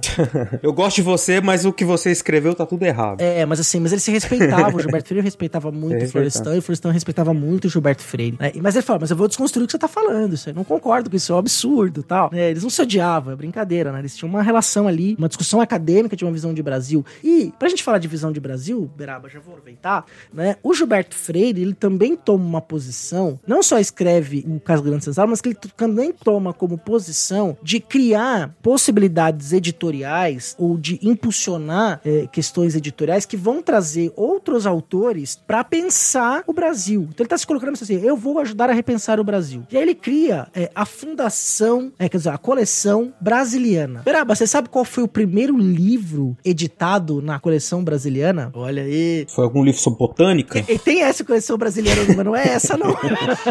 essa coleção brasileira, dirigida por Gilberto Freire, tem em 1936 o seu primeiro número lançado. Nada mais, nada menos do que Raízes do Brasil, de Sérgio Buarque de Holanda, cujo prefácio da primeira edição foi escrito por Gilberto Freire. Não é de botânica, embora fale de raízes. Não é de botânica. é, é raízes. Puta, eu só peguei a piada agora. Puta, ela bateu na parede da outra e acertou na minha nuca. Sim, raiz do Brasil. Sérgio Buarque de Holanda, hoje em dia muito conhecido por ser o pai do Chico Buarque de Holanda. Estaria orgulhoso. Pai do Chico. Está, Com lógico. certeza. Com Eu, certeza. eu lembrei daquela história do Chico, desculpa, Beraba, do, do cara. Tudo bem que ele tinha um tipo de relacionamento que hoje a gente fala É, mais. claro. né? Na época não se falava muito disso. Que o, o- Chico Buarque foi flagrado é, com uma mulher aos beijos do Rio de Janeiro tal. E aí foram perguntar pro marido dela, né? Aí ele falou assim: "Ah, mas é o Chico Buarque, gente. É, nossa, coisas de Chico Buarque. Eles tinham um relacionamento aberto, né? Depois ele fala depois, em entrevistas, vai- "Ei, o relacionamento dele com a esposa era aberto. Mas se minha esposa me trai com o Chico Buarque, acho que eu não ia conseguir ficar bravo. Fale por você. Mas enfim, é, a gente tem esses, essas figuras, né, que a gente conhece pelo sobrenome, né? Mas o Sérgio Buarque, ele é um dos intelectuais brasileiros também, assim, dos mais relevantes. Por essa obra específica, apesar de que em algum momento, apesar de ele ter sido muito conhecido por essa obra, não era que ele considerava melhor. Tem uma história também que o Chico Buarque contando pra ele, contando a história que ele falou assim: "Ah, quando eu tinha 19, 20 anos, eu fui falar com meu pai, falei, foi a primeira vez que eu fui ler o Raiz do Brasil. né? Aí eu falei pro meu pai: "Ah, tô lendo Raiz do Brasil". Ele falou: "Não, não, não, não lê esse não. Lê o Visão do Paraíso". Porque eu- é, um muito melhor. historiador, né? Com fonte, com mais coisa. O Raiz do Brasil é um ensaio, É um né? ensaio, exatamente. Do jovem Sérgio Buarque de Holanda voltando dos seus estudos na Alemanha, né? Exato. E é o choque de cultura, né? O cara vem da Alemanha pro Brasil, dos anos 20, e ele escreve. Esse livro é um livro que tem. Ele traz vários temas, né? A gente vai falar de alguns deles aqui. É, mas eu, eu leio esse livro assim, parece que ele tá com raiva, cara. Chegou no Brasil, assim, tá assim, impaciente. Impaciente, eu diria. Na minha, minha leitura, assim, tá escrevendo de uma forma impaciente. Fala assim: caramba, o Brasil é muito atrasado. A gente tem muitos problemas. A raiz disso é ibérica e a gente precisa reconhecer esses problemas aí, essas questões históricas, que é só assim que a gente vai conseguir modernizar o Brasil. Assim como o Gilberto Freire, apesar do Gilberto Freire não ter essa, essa postura clara, né, assim, e, e- inclusive dos pensamentos deles terem muitas contradições entre si, mas eles têm, eles compartilham dessa, desse desejo, dessa visão, né, essa ideia de que o Brasil atrasado precisa é, ser superado por algo novo, né, para isso a gente precisa precisa entender como é que ele funciona. E, e é- e é muito importante que, por exemplo, já falou, já deu uma adiantada anteriormente, há uns 40 minutos atrás, né? Que o, que o Raiz do Brasil, por exemplo, vai construir né, uma visão é, sobre o, o brasileiro, né? Que a gente usa até hoje, né? De maneira meio torta, né? Mas Sim. que vai é, construir essa visão. Mas antes, vou aproveitar que eu tô aqui na fase das citações, eu vou ler um trechinho do prefácio que o Gilberto Freire escreveu para a coleção Documentos Brasileiros, coleção brasiliana, dirigida pelo Gilberto Freire.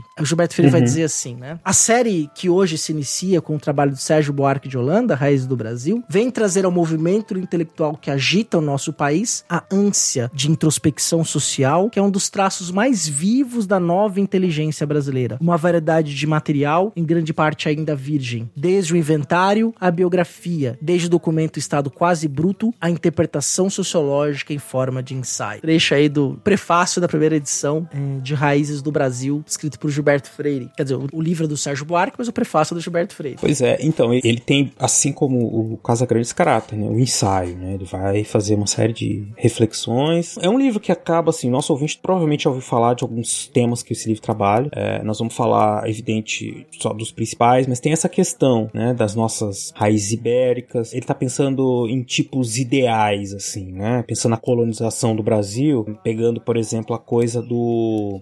Como que é o caráter do colonizador espanhol, como que é o caráter do colonizador português e de que forma isso se, isso se concretizou nos projetos de colonização espanhol, português. Por exemplo, dos espanhóis em construir cidades, universidades. Ladreadores e semeadores. né? É, E- planejando as suas cidades, né? Um, um planejamento urbano na política da colonização, né? Já desde o século XVI, né? É isso, é um ensaio, mas não é que ele tá inventando nada. Ele tá pensando assim, bom, é, América Espanhola, você tem cidades, câmaras, universidades. A América Espanhola é uma expansão, é uma extensão do Império Espanhol, né, em vários sentidos. Então, aí ele tá pensando, isso tem uma característica, né? Isso traz uma característica diferente. Enquanto os portugueses vão fazer uma colonização litorânea, agrícola, com cidades que são desorganizadas, não planejadas, né? Veja, é por isso que eu falo da impaciência. Ele começa, ele tá sempre falando mal, né, da colonização portuguesa. É como se o português chegasse, jogasse sementes ao vento e onde nascesse, que- construía suas casas, suas cidades, né? e os semeadores. Exatamente. É. Vai jogando, e onde vai crescendo, a gente vai fazendo. Sai jogando, vai fazendo. Quer dizer, então isso é algo que imprimiria aí um caráter para a sociedade brasileira. É, é, de novo, é, é, vários capítulos do livro ele vai trabalhar com essa perspectiva. Olha, a gente tem uma sociedade que é imediatista, que não é planejada, que é imediatista, que não tem um projeto futuro, né, que precisa de uma revolução. Uhum. Né? Que é onde ele vai chegar lá no final. Mas aí ele vai colocar também, além dessa questão, né, essa dicotomia entre semeadores e ladreadores, tem a outra, né? Que é a do trabalhador Uhum. e a do aventureiro, também, que é muito interessante. Então seria assim, de novo, não ele tá falando do tipo de colonizador, né? Então você tem um colonizador que é o trabalhador, aquele que, que tem uma visão a longo prazo, né? Que trabalha para ter lucros no futuro, e o aventureiro é imediatista, ele quer, seria assim, o caráter do português, né? A ética do colonizador português, que é aquele que vai tentar conseguir ganhar mais rápido possível, que vai fazer um uso da terra Predatório, né? predatório, né? Ele fala, então assim, como que a se vai eh, destruindo a, a agricultura com tec- baixa capacidade técnica agrícola. De novo aí o Sérgio Buarque reproduz Uhum. também a visão de civilização eurocêntrica, né? Então ele vai dizer assim, olha, aqui é uma técnica agrícola indígena, inferior, né? Então, e, e os portugueses chegam aqui como eles têm, eles não têm o espírito trabalhador, eles não vão transformar a sociedade, eles vão usar o que eles estão encontrando aqui e vão fazer isso, isso vai desgastar a natureza, porque é isso vai, porque eles têm uma outra lógica, não é a lógica do indígena, eles querem explorar esse produzir excedente, vender, né? E isso tudo faria com que a, a- o caráter da colonização, então, fosse diferente, muito diferente, a- a- o fim, né? como a colônia se caracterizou, seria impregnado dessas, esses valores, né? Do, do aventureiro, né? Uhum. Um aventureiro que, que não trabalha também. É, ele vem pra ser servido, ele vem pra que alguém trabalhe pra ele. Ele é muito ligado títulos. E- Esse aventureiro hoje, ele venderia pra você curso no Instagram pra ensinar você a ganhar dinheiro. Exatamente. então é um- uma figura, né, assim. De novo, isso assim, é, como é um ensaio, e aí ele, ele é um cara que estudou na Alemanha, né, ele, ele bebe muito do sociólogo Max Weber, né, tá pensando nos tipos ideais, então ele tá falando, não, quer dizer que todos os portugueses eram assim, ele não tá falando nesse momento nenhum, nem que todos os, quando ele pensa nesse perfil do trabalhador, ele tá pensando lá no, Uhum. no colonizador da América do Norte, né, é, aquele que vem para povoar, para construir uma colônia em que eles vão morar e que eles vão reproduzir os, a sociedade europeia na América. Né? É importante dizer que o Sérgio Buarque, posteriormente a isso, ele deixa um- uma série de obras com muita fundamentação em documentação, trabalho de historiador profundo, né? Que, o- que o, o, o Sérgio Buarque de Holanda vai fazer ao longo Uhum. da sua trajetória acadêmica na Universidade de São Paulo, posteriormente, né? Então, nos seus livros, não à toa que ele é um dos historiadores mais estudados do Brasil até hoje, né? Pela qualidade da sua obra. Só que a gente tá falando dos anos 30, né? Então vamos falar do contexto lá, dos anos 30. Anos 30. Uhum. É, e aí ele tá colocando tudo isso, né? Dessa questão toda desse caráter mesmo, né? Da colonização. É,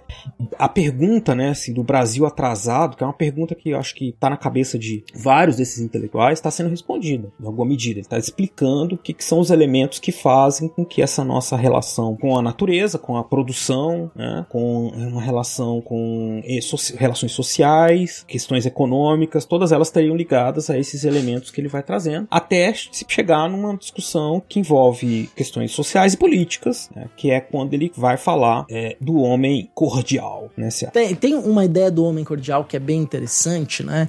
Que não é necessariamente que nós somos cordiais porque somos bons, ou somos cordiais porque faz parte da nossa natureza. Essa cordialidade do homem brasileiro, ela é muitas vezes uma cordialidade teatral, né? Quer dizer, é uma coisa de aquele tapinha nas costas, um, um- um jeito de tratar né, em algumas situações. É igual uma vez eu escutei um, esses cara falando de um programa de executivo tal, como é que é negociar com um brasileiro, né, ensinando para um americano lá. Era uma história, não, não sei onde eu vi, mas era um lugar confiável, assim, não era coach de Instagram. Eu sei que os americanos, alguns americanos tinham que aprender que para negociar com o brasileiro, ele tem que sentar para jantar, conversar durante uma hora de amenidades, de outra coisa, e aí sim falar de negócios. Que não se aceita muito bem essa ideia de vamos, pá, vamos chegar e vamos falar. Igual quando a gente vai começar a reunião, a gente vai, antes da gente começar a reunião, a gente fica uns 15, 20 minutos conversando de coisas aleatórias. Amenidades. E começa a reunião. Amenidades, né? Isso. E, e começa a reunião. A gente não chega lá. Tipo, é até mal visto. A pessoa que chega lá muito objetiva, né? Muito. Ah, tem que fazer assim, assim, assim, muito impositiva. Porque isso faz parte de uma, de uma maneira de ser, de uma cordialidade. Uhum. Quando você vai ser atendido em loja, né? Mas essa cordialidade é muito mais uma máscara que a gente usa, que não necessariamente é o que a gente é de Uhum. verdade. Mas que a gente usa essa máscara, a gente criou uma etiqueta, um modo de subjetividade, né? Nossa, que a gente usa essa cordialidade como uma ferramenta de sociabilidade, né? Que aí, por muito pelo contrário, né? A gente tem ali. Não que também que a gente seja mal, né? Também não é, Não é essa a coisa questão. não é tão. não é maniqueísta, Uhum. né? Mas que a gente tem certos tipos de relação social que a gente coloca esse tipo de cordialidade como Exato. uma etiqueta, como um modo de ser, um modo de agir. Exatamente. Então, é, é muito isso. né? O churrasco com o patrão na firma. Isso.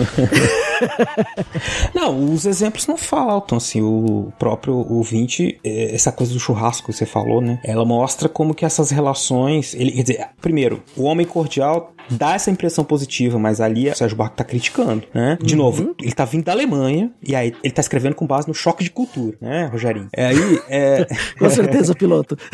ele tá vendo então que há assim uma relação pública e privada, né, que em que essas coisas, em que o limite entre o público e o privado tá muito mais evidente. E aqui a gente tem um limite que é maleável, né? Então essas coisas que deveriam estar restritas, né, a relações públicas, como relações de trabalho, se misturam muito com questões do cordes, né? Homem cordial, ele mesmo fala, vem de cordes, próximo ao coração, né? Então a gente sempre pessoaliza questões que deveriam ser impessoais, né? Então relações de trabalho, uma reunião de trabalho, você senta, ó, você, ah, você vai fazer isso, vai fazer aquilo, bom dia, não é assim, não é que é grosseria, mas você vai se- sendo objetivo, sem levar em consideração as questões Uhum. pessoais. E isso é algo que ele considera, né, ruim, porque vai ocasionar né, uma, uma administração, uma, uma forma de gestão pública e, e de organização social que é desorganizada, que é, que é muito baseada em valores muito subjetivos, né? E essa coisa Uhum. da pessoalidade, é, de É, você... a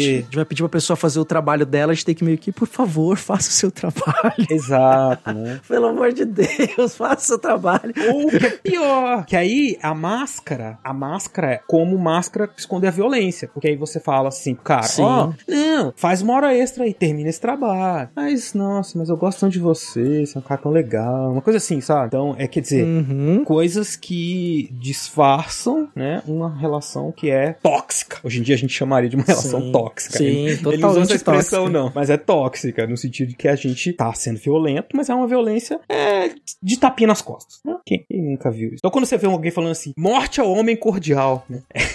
é gente que tá até hoje pensando assim, né? Como que essas relações pessoalizadas, elas estão muito presentes também na, na nossa cultura política. né? Pensem bem a, a relação que as pessoas Sim. têm com as lideranças políticas. Não é só por causa dessa questão, lógico. Mas assim, as pessoas com o vereador, né? É sempre aquela coisa assim, é, ligada a um- uma coisa pessoal. É, muita gente vota pela cara, né? Não tem assim, ah, ah vou votar nesse Uhum. cara aí. Parece que ele é gente boa. Ele é um cara legal, né? É um cara, é um homem de família, né? Ou, ou- ou outro mito, ele é rico, então não precisa roubar, ele vai saber administrar porque ele já é rico. Exatamente, já é rico, né? Então são que- questões assim que estão ligadas a essa. Se a gente fala do homem cordial, a gente tá pensando nesse comportamento. Claro que ninguém é assim o tempo inteiro, de novo, é, uma, uma- é o ensaio do, do Sérgio Buarque, é uma teoria que ele criou para explicar essa mistura de comportamentos públicos e privados, né? Que vão passar para vários âmbitos, né? Aí é. Ele tá pensando na República Velha. A República Velha é isso. É uma república Sim. que não é republicana, que as coisas públicas são geridas como se fossem fazendas da oligarquia. É por isso que eu digo que ele tá impaciente. Ele, ele critica a agricultura, fala que é atrasada, é perdulária, porque ela acaba com, a- com os Uhum. recursos naturais, e que é pessoalista e atrasada, né? Porque ela fica se ligando a esses valores subjetivos que, no fim das contas, transformam tudo num grande, um grande curral, uma grande fazenda em que todo mundo tem, parece ter boas relações, mas que é, continuam sendo relações de atraso. É como em Antares, né, do, do Érico Veríssimo, né, Uhum. que na verdade era uma homenagem, é, era uma homenagem à, à estrela vermelha da, da constelação de Escorpião, mas aí virou popularmente a cidade que tinha o lugar que tinha muitas antas, né?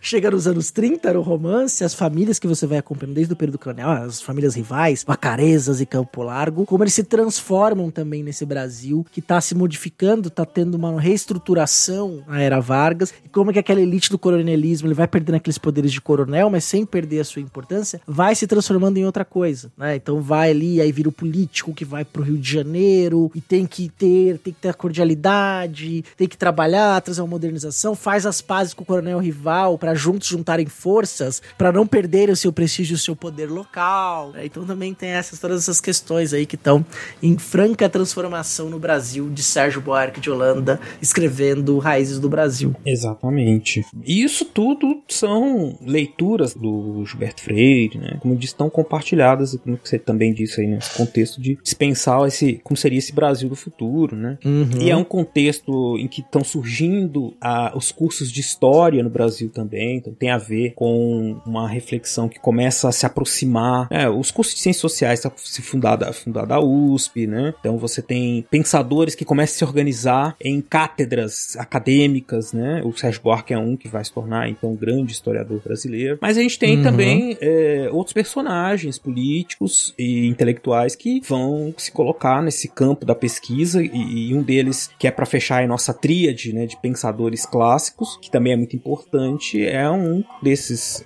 pensadores, historiadores. Juristas, de historiadores. né? Ele era jurista, Advogado. fez história, geografia, né? Depois trabalhou com várias coisas, que é o Caio Prado Júnior, né? Sim. Herdeiro de família riquíssima de São Paulo, as quatrocentonas paulistas, os prados. Exato. Ju- os prados. Prado É, o é, Júnior, Prado. ele é Prado, porque ele é o Caio, pai e filho, né? Então. É. Não eram os Prados Júnior, mas É, os sim, Prados. os Prados, Prados. O nome dele era muito maior que esse, né? Mas o nome da assinatura é Caio Prado Júnior, né? Aqueles nomes gigantes das famílias quatrocentonas tradicionais de São Paulo, né? Mas que vai ter, nos anos 30, ele vai escrever um livro que é A Evolução Política do Brasil, Uhum. mas que o grande livro dele, que entra ali no mesmo patamar, mas acho que em menor proporção, mas que tem um patamar similar a Cas Grande Senzala, bem menor proporção, na verdade. Cas Grande Senzala e Raiz do Brasil é a formação do Brasil contemporâneo. Embora seja um livro muito importante, mas assim, você tem edição de Raiz do Brasil traduzido no japonês, por exemplo. Uhum. É outro livro que ganhou mais de 100 traduções pelo mundo, né? Assim como Casa Grande Senzala. A formação do Brasil contemporâneo é um pouco mais restrito, o seu alcance internacional, mas que é uma, uma fundação do Brasil. Por que, que o Brasil foi fundado? Por que, que o Brasil foi descoberto? O que, que dá sentido à colonização? E tendo sentido essa colonização, o sentido do nosso mundo contemporâneo. Eu acho que a obra dele. Bom, primeiro assim, o Caio Prado, ainda- apesar né, de ser uma família rica, né? Ele é um, um- tem uma formação política ligada ao Partido Comunista. Comunista! A atuação- comunista! A formação marxista, né? Então ele acaba sendo uma referência. Eu, eu vejo ele hoje em dia como uma referência aos historiadores, uma referência no sentido de. Tá, o, o Sérgio Buarque é referência para os historiadores muito mais pelo Visão do Paraíso, Caminhos e Fronteiras, História da Civilização Brasileira. O Raiz do Brasil faz parte da história do pensamento brasileiro, todo mundo sabe. Mas assim, em termos de história, ele tem outras obras que são muito mais é, densas. O Gilberto Freire é o ame ou odeio, né? Ah, mas o Caio Prado, ele ainda tá. Ele faz parte de uma linha de discussão sobre o, o Brasil, a história do Brasil, que, que, que ainda também é uma referência importante. O trabalho dele, esse Formação do Brasil Contemporâneo, é, tem um caráter menos ensaístico, eu diria, do que os outros, por conta das fontes, da, da discussão que ele aproxima das. e- e- inclusive da forma como ele usa né, a, a teoria marxista para pensar o Brasil, a história do Brasil. né. É muito interessante. E tudo isso faz parte né, dessa atuação política dele. Então ele tem. Ele já tinha escrito sobre, sobre essas questões políticas. é, ele, ele anda pelo Brasil, né, fotografa, faz mapas, ele tá pensando várias coisas do Brasil. E aí ele, uma questão que, que, que, que, que o instiga é justamente essa observação de outros pensadores de que se o Brasil tinha locais que como se tivessem ainda na colônia, né? Então ele, ele cita especificamente assim uma viagem para Goiás e que ele vê lá um, um cenário que parecia colonial, né? Então essa presença do passado no presente é uma das questões que o instiga a pensar o Brasil contemporâneo a partir da formação da colônia, do sentido da colonização, que é, é um- o primeiro capítulo do livro, que chama o sentido da colonização, mas é algo que ele vai trabalhando durante todo o livro. E é, e é muito interessante porque ele vai dizer pra gente que o Brasil nasce, ele nasce como um empreendimento comercial, de um capitalismo, do capitalismo mercantilista, de um capitalismo Exato. que estava em transformação, que estava em criação, vamos dizer assim, estava um surgimento tal qual a gente vai ter um capitalismo moderno e um junto com o Estado e ele vai se espalhar para atender essa demanda. Quer dizer, o sentido da colonização é esse, é atender uma demanda de expansão do cap- desse capitalismo em informação. E aí todas as relações sociais que você estabelecer vão se dar a partir desse sentido da colonização. Embora eu gosto muito disso, tem um cap- um capítulo que eu gosto muito desse livro que chama Administração, que é o capítulo 8. E ele vai mostrar assim, tudo bem, tem um, sen- tem um sentido da colonização, só que assim, é, as decisões de Portugal pra cá, né, eram meses pra serem tomadas, né? E aí ele vai mostrar como as câmaras, que não era não chama Câmara Municipal, era só Câmara mesmo, como as câmaras vão ter um papel muito importante dentro de uma lógica de domínio português para não só estabelecimento, mas como para manutenção de uma colônia. E como essa câmara também, esse poder Uhum. decisório que se dá, também vai criar uma elite local com, cheio de poderes políticos também, sob os seus Exato, e aí, quer dizer, ele coloca uma questão que é fundamental para se pensar o antigo regime, questões que estão se discutindo até hoje, para entender como funcionava o Estado moderno português, né? Hoje em dia tem uma historiografia, tem uma discussão longa sobre isso, né? Mas que, que passa por esse por essa gestão de grandes espaços, né? Então, quando a gente vai discutir absolutismo, né? É, Império Português, colonial, né? É, antigo regime nos trópicos, quer dizer, você tem, você passa por essa questão de é, os poderes locais, como é que eles se configuram, né? Como é que eles atuam. É, é, mas, de certa maneira, né? é, é, essa questão, ela é que você colocou lá primeiro, né? Do empreendimento Exploratório, comercial, do caráter comercial, né? Explore a terra, ela né? fica bem exploratório, né? Embora o Caio Prado não tá falando de, de, de colonização, de exploração e povoamento, viu, gente? Essa ideia já não existe, já caiu faz muitos anos, tá? Ele não tá falando disso também. Mas exploratório no sentido assim, ó, isso aqui, é, nós vamos explorar essa terra, né? Quer dizer, que também te- criaria uma ideia numa elite e, e que é assim, ah, beleza, a gente ganha dinheiro com o Brasil, o lugar, mas não precisa necessariamente desenvolver o lugar. O que importa é ganhar o dinheiro ali. Ele tem que atender o sentido assim, quer dizer, o, o, a- o sonho da Exato. classe média hoje no Brasil é fazer dinheiro no Brasil, não precisa morar aqui, morar em Orlando. Entendeu? da classe média, média alta. Mas beleza, vamos fazer dinheiro lá. A gente não precisa viver lá, porque lá é um lixo. Exato. outro Então, essa, esse caráter comercial, ele vai acabar se impre- impregnando, né? Diversas rela- outras relações. Então, vejam, a, todo o planejamento estaria fundado nessa ideia que ah, teria como consequência o enfraquecimento de outras possibilidades, né? De desenvolvimento, ou mesmo a não necessidade de fazer com que, que houvesse um progresso progresso né, técnico, que deixaria de certa maneira estagnada aquela região, por esse caráter, por esse sentido voltado para o exterior do projeto colonizador. Onde essa ideia também aparece, é interessante porque é, o Caio Prado tá falando, mas não é uma ideia que não existe, né? Não, já tava muita gente falando Você isso. pega, vou dar um exemplo, né, o que aconteceu recentemente. Nós temos um- um- uma, uma região no Brasil, no norte do país, nordeste do país, que tem a base de Alcântara, que é um dos lugares mais privilegiados para você lançar foguetes, né, para o espaço. Tinha um projeto de desenvolvimento nacional, né, e nos anos recentes entregaram esse projeto para os americanos, para os estadunidenses. Numa ideia, qual que é essa ideia? De que nós não somos bons o suficientes para fazer, a gente não tem competência para fazer, então a gente entrega na mão dos outros, né? Então a gente, como a gente não é incompetente, a gente pode entregar isso pro estrangeiro, que ele vai fazer o que o português fazia aqui antes. Vai explorar essa ideia, vai fazer dinheiro, eu vou ganhar dinheiro junto com ele, né? É, esquecendo, por exemplo, por exemplo, uma ideia de Alcântara, por exemplo, tudo bem que não é essa discussão, mas poderia se- ter se desenvolvido a parceria com os ucranianos. É que o foguete que os ucranianos desenvolveram vai pro espaço até hoje, utilizado pelos russos, pelos próprios ucranianos, de transferência de tecnologia, de cooperação, de crescimento dos dois países ao mesmo tempo, a tecnologia aeroespacial. Mas não, ele preferiu, preferiu se entregar pelos estadunidenses porque a gente não sabe fazer, entrega pra quem sabe, porque a gente não vai saber fazer. A gente é ruim nisso. Exato. É uma ideia que tá lá. Perfeito, esse exemplo é sim. Não, e vejam, como que a, a gente tem, em algum nível, né, lógico que mudou muito, você trouxe esse exemplo de, Alcântara, mas esse debate, assim, qual que é o, o papel do Brasil no mundo? O que, que a gente pode fazer? Como a gente vai explorar esses potenciais? Né? O Caio Prado, junto com outros pensadores dos anos 30, estão vendo assim, nossa, mas o Brasil pode ser mais. Né? Que- por que, que ele não é? Então você tem essa herança, cada um explorou alguma questão, o Sérgio Buarque, o, o Gilberto Freire, né, pro lado social, Caio Prado pensando so- social e econômico, né? Então ele tá pensando nessa questão, olha, essa- esse, esse projeto pro futuro, né, ele, ele é prejudicado por esse caráter, que é de certa maneira ligado a algo que não vai produzir uma estrutura autônoma, né? é, uma, é uma estrutura dependente, é uma economia dependente, acho que isso é importante, uma economia dependente dos interesses externos. É uma periferia, né? Do, uma periferia do capitalismo. Periferia. Embora esse termo depois vai ser muito aperfeiçoado pelo Antônio Novaes, pelo próprio Fernando Henrique Cardoso. O Fernando Novaes vai beber muito no, no Formação do Brasil Contemporâneo. Claro que o Fernando Novaes vai dar uma- um incremento ali, um refinamento pra questão muito er- grande, né? No trabalho dele. Trabalho muito importante. E, mas tá lá. A, a- a gente pode dizer que o Caio Prado Júnior, o Marcelo já disse isso, eu tô só repetindo que ele falou, na verdade,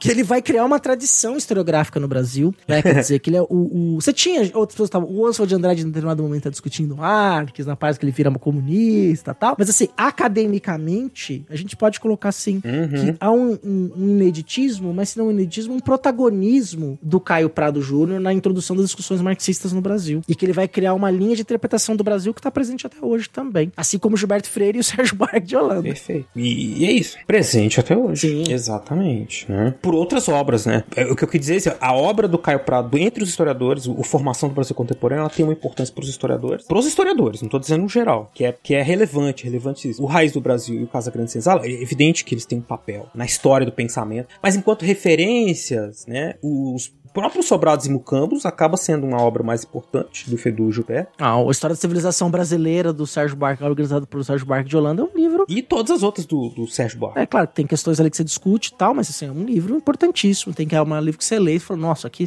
nossa, trabalha com documentação, uma discussão séria, fundamentada. Tem um volume que, inclusive, que é da História da Civilização Brasileira, que é sobre o Império, que é todo escrito pelo Sérgio Buarque de Holanda. Cara, tem volumes que são escritos assim por outros historiadores juntos, né? Geógrafos, o Emir Saad escreve, tem pessoal que escreve lá junto com ele, Emília Vilhote da Costa escreve na coleção, mas tem o volume do Império, ele escreveu sozinho, né? Quer dizer, é um trabalho muito robusto, né? E com uma escrita também muito agradável, né? É, também, assim, quer dizer, esse domínio da língua também, né? Que sempre no Brasil o domínio da língua é uma coisa que é importante a Sim. gente ter isso em vista. O domínio da língua sempre foi um lugar de privilégio, né? Não é todo mundo que tem o domínio da norma padrão, que a gente chamava de norma culta, né? É pior ainda. Hoje a gente chama de norma padrão e te respeitando as outras formas Uhum. de falar. Mas não era chamado de é, português correto ou norma culta à toa. Porque era também um instrumento de poder. Na língua é também um instrumento de poder e de diferenciação social. Então é importante a gente ter isso, essa dimensão. E é isso, essas pessoas, elas são homens brancos, é, de elite, né? Uhum, todos eles, os três. E são considerados os, os três, e são os clássicos. Do pensamento social brasileiro, da historiografia, né? E isso é um reflexo dessa sociedade. A gente tem que olhar isso criticamente também. Não existia outros pensamentos. É lógico que existia. Se você pensar, o Gilberto Freire foi estudar nos Estados Unidos. Aí ele conheceu Franz Bros e tal. Mas você tinha intelectuais negros lá nos Estados Unidos falando outras coisas completamente diferentes. Assim. Por que, que ele não conheceu? Talvez também tem a questão racial lá que ditava o acesso a isso. Mas você tem aqui intelectuais, você tem mulheres, intelectuais negros, Uhum. que tão, não estão na academia necessariamente, né? E que estão sendo aos poucos redescobertos. E novos clássicos podem surgir. O clássico, é, tá bom, o clássico é clássico e vice-versa, né? então, assim, tem uma importância a gente ler, é, é, citando, acho que é o Italo Calvino, porque ele era os clássicos, né? E aí ele tem um texto lá no que é o Porque ele era os clássicos, ele fala, tem que ler os clássicos porque são clássicos, Sim. né? É lógico que a gente vai entender como que se constitui como clássico, mas eles são clássicos a gente lê. Que é fruto de uma escolha, né, Marcelo? Que a gente escolhe o, o que a gente vai chamar de cânone. Quais livros compõem o cânone da Revolução Exato. Francesa? Eles escolhem lá os filósofos, tem um monte de filósofo que foi de fora. No caso do Brasil, qual é o cânone da literatura brasileira do século XIX ou o cânone do pensamento social? Você escolhe os quem foram os intérpretes do Brasil que a gente vai lembrar, né? Eu até uma coisa que a gente tinha conversado antes, quando eu tava tendo a ideia, montando essa pauta, são, são dois eventos muito importantes que colocam esses três autores juntos como cânone de um pensamento de um período. O primeiro é um prefácio escrito pelo Antônio Cândido, né, que é um importante autor da teoria literária brasileira, né, importantíssimo mesmo, talvez um dos maiores que a gente tenha tido na nossa história, né, que vai, é um clássico, ele é um clássico mesmo, pai da Laura e da Marina de Mello Souza, quer dizer, deu condições é, educacionais para suas filhas para ser as- das mais, principais historiadoras brasileiras contemporâneas também, tanto a Laura quanto a Marina de Mello Souza, quer dizer, uma família ali muito privilegiada. O Antônio Cândido, né, ele escreve um prefácio para a edição número 60, se eu não me engano, é, do Raízes do Brasil, em que ele vai colocar esses três autores. O Roberto Freire como é, uma leitura da meninice, o Sérgio Buarque como uma leitura da juventude e o Caio Prado como uma leitura da maturidade. né? Então ele coloca esses três. E aí, esse é o mesmo. Se você for comprar uma edição do Raiz do Brasil, depois dessas, o prefácio que vai ter é o do Antônio Cândido. É o prefácio que se estabeleceu, ficou tão clássico quanto a obra. E nos anos 90, quando o Fernando Henrique Cardoso era ministro das Relações Exteriores do governo Itamar Franco, ele foi dar uma aula inaugural no Itamaraty, cujo tema que ele abordou foi Gilberto Freire, Sérgio Buarque de Holanda e Caio Prado Júnior. Essa palestra foi transformada em texto, que vai ter o link no post. Então ele também reforça isso. né? E tanto é que quando ele foi presidente da República, o ano 2000, que foi o ano de 500 anos do descobrimento do Brasil, foi o ano nacional Gilberto Freire. né? o Antônio Marco Marcel sugere, ele aceita e organiza o ano nacional Gilberto Freire no ano 2000. 500 anos do descobrimento do Brasil, centenário de nascimento de Gilberto Freire. Que era um período que estava tendo a reabilitação da obra do Gilberto Freire, que o Gilberto Freire foi cancelado durante no sul sudeste do Brasil, ele foi cancelado durante muito tal, mas é uma outra história. né? Mas que tem ali a importância deles e como eles foram transformados em, can- em clássicos. E essas obras específicas também têm uma história. Exato. Eu acho que é isso que é o, o ponto-chave. A gente falou bastante aqui sobre contexto, as obras cada um, e acho que essa sua fala é importante pra gente conversar, alertar, né, é, para essa reflexão com os nossos ouvintes, né, o que é colocado, é, o lugar que esses autores são colocados, né, tem, tá- tem uma história também, né, que é muito relevante. Não, não apaga o fato de que eles continuam tendo relevância, mas a gente tem que entender por que dessa relevância, e quais foram os impactos, quais são as críticas. É lógico que aí, quem quiser se aprofundar, além da bibliografia que a gente deixa pra vocês, é estudo pra vida toda. A gente que tá na área não consegue abarcar tudo. Sempre tem, especialmente nas ciências políticas, muitos artigos discutindo a relação entre os três. É, é um, é um tema recente. A gente, a gente acabou de completar 200 anos de independência e não houve uma reflexão muito pública sobre isso, até porque a gente estava num governo bizarro, mas é uma questão que ainda é presente, né? Assim, como é que a gente Sim. explica essa sociedade brasileira? E aí a gente passa por esses autores, ainda que seja para fazer uma crítica, né? E entender como é que eles se tornaram importantes.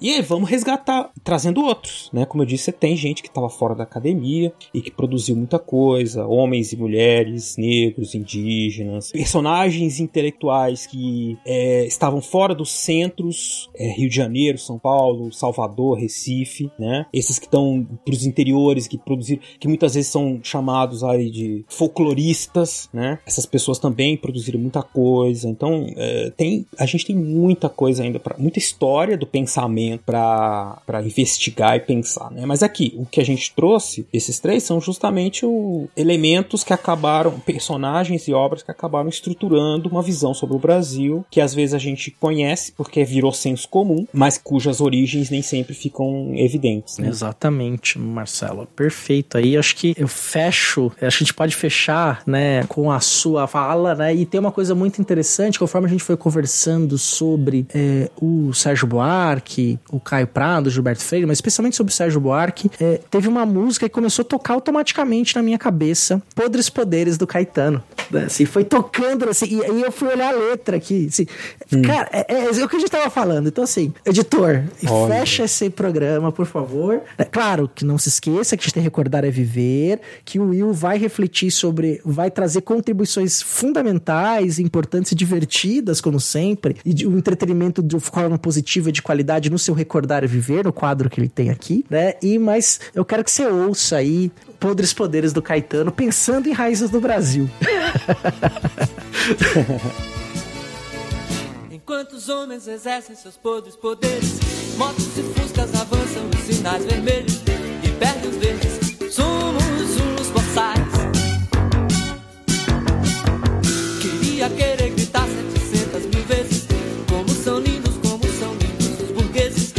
Japoneses, mas tudo é muito mais. Será que nunca faremos se não confirmar a incompetência da América Católica, que sempre precisará de ridículos tiranos? Será, será que será, que será, que será? Será que esta minha estúpida retórica terá que soar, terá que se ouvir por mais mil anos? Enquanto os homens exercem seus podres poderes, índios e padres, bichas, negros e mulheres e adolescentes fazem o carnaval. Queria querer cantar afinado com eles, silenciar em respeito ao seu transe num êxtase, ser indecente, mas tudo é muito mal. Olá, ouvinte do Fronteiras no Tempo. Tudo bem? Aqui quem fala é o Rodolfo, o estagiário eterno do programa. Gente, eu tô aqui interrompendo o teu podcast, mas é para fazer um pedido muito especial. Na verdade, eu quero convocar você, que é nosso ouvinte, a ajudar a gente a expandir cada vez mais essas fronteiras no tempo. Uma das formas de ajudar você já conhece, né? Você pode ser nosso padrinho, nossa madrinha e contribuir mensalmente para que a gente possa é, manter a estrutura do programa. Mas caso você não possa contribuir financeiramente, tem outra coisa que você pode fazer. Você pode ir até o teu tocador de áudio favorito, o Spotify, o Google, e deixar a maior classificação possível pra gente, deixar lá as cinco estrelinhas. E aproveitar também e fazer um comentário, né? Deixa lá um comentário dizendo sobre o que você está gostando do programa, aquilo que você não gostou, de repente fazer uma sugestão de pauta ou até colocar uma hashtag do tipo contrato Rodolfo aí, né? É, isso vai ajudar com que os algoritmos entendam que a gente é relevante e passe a ofertar o programa para um número ainda maior de pessoas baseado no perfil. Isso vai fazer com que Fronteiras possa crescer e também vai ajudar a gente a conhecer um pouquinho melhor de você, nosso ouvinte. Posso contar com essa ajuda? Muito obrigado, viu? Pode voltar ao programa.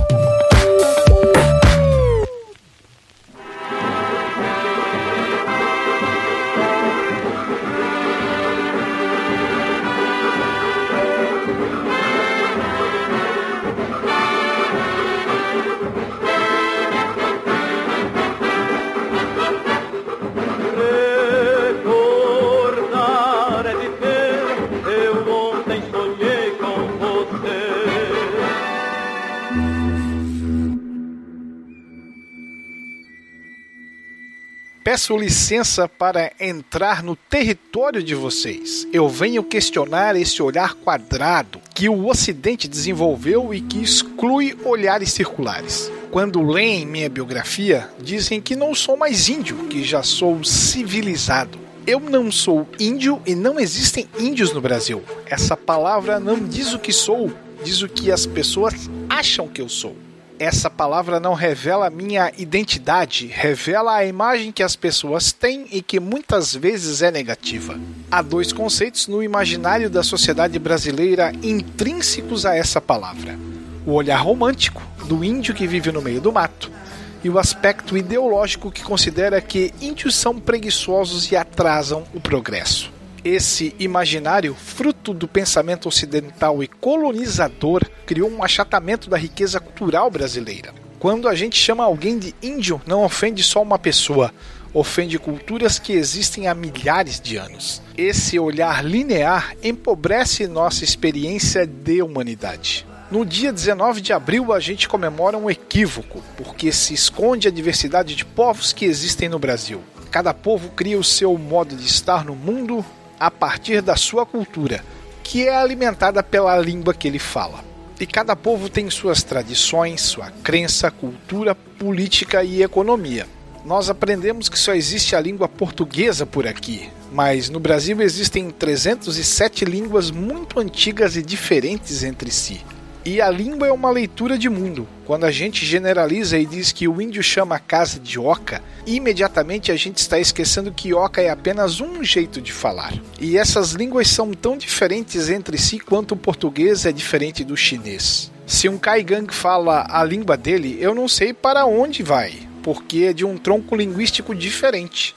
Aí vocês podem entender por que o povo tupi se organiza de um jeito e por que o povo Kaigan, que é do tronco Macro-G, se organiza de outro jeito. Costumo dizer que o Brasil, quando se olha no espelho, e o espelho sempre reflete o passado atrás da gente, ele não gosta do que vê, porque ele enxerga o negro e o indígena lá atrás. Ele não gosta disso, ele quer ver o pouquinho que tem do europeu. Então o brasileiro nunca está aqui, está sempre querendo ser alguém que ele não é e que nunca vai ser porque a vocação do Brasil é ser ele mesmo. Mas para isso ele tem que se aceitar. O Brasil não se aceita. Então o brasileiro precisa aceitar essa herança genética, porque senão ele não se transforma naquilo que ele é. Palavras de Daniel Munducuru, doutor em educação pela USP, pós-doutor em literatura pela Universidade de São Carlos, autor de mais de 50 livros, na abertura da 63ª Feira do Livro de Porto Alegre. De algum lugar do tempo para o Fronteiras, eu sou William Spengler.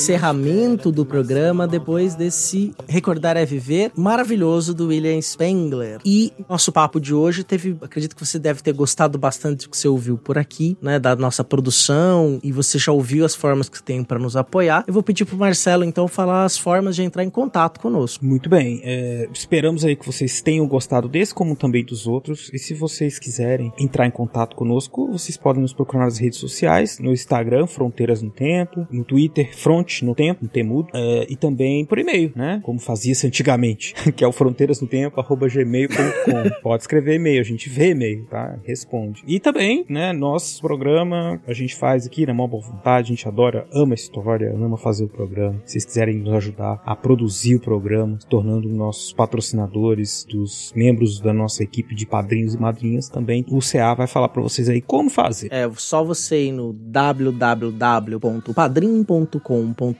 padrim com M no final, barra Fronteiras no Tempo. padrim.com.br barra Fronteiras no Tempo ou no PicPay. Só procurar o nosso perfil e fazer uma assinatura. São essas duas formas e você tem de nos apoiar. Uma outra forma de nos apoiar também é dando cinco estrelas, five stars, como diria lá, lá o povo lá maravilhoso do Foro de Teresina, five stars Uhum. é, no seu é, agregador de podcasts favorito, no seu aplicativo que dê pra classificar cinco estrelas. É isso. É, então. E divulga aí no boca a boca, que é muito importante.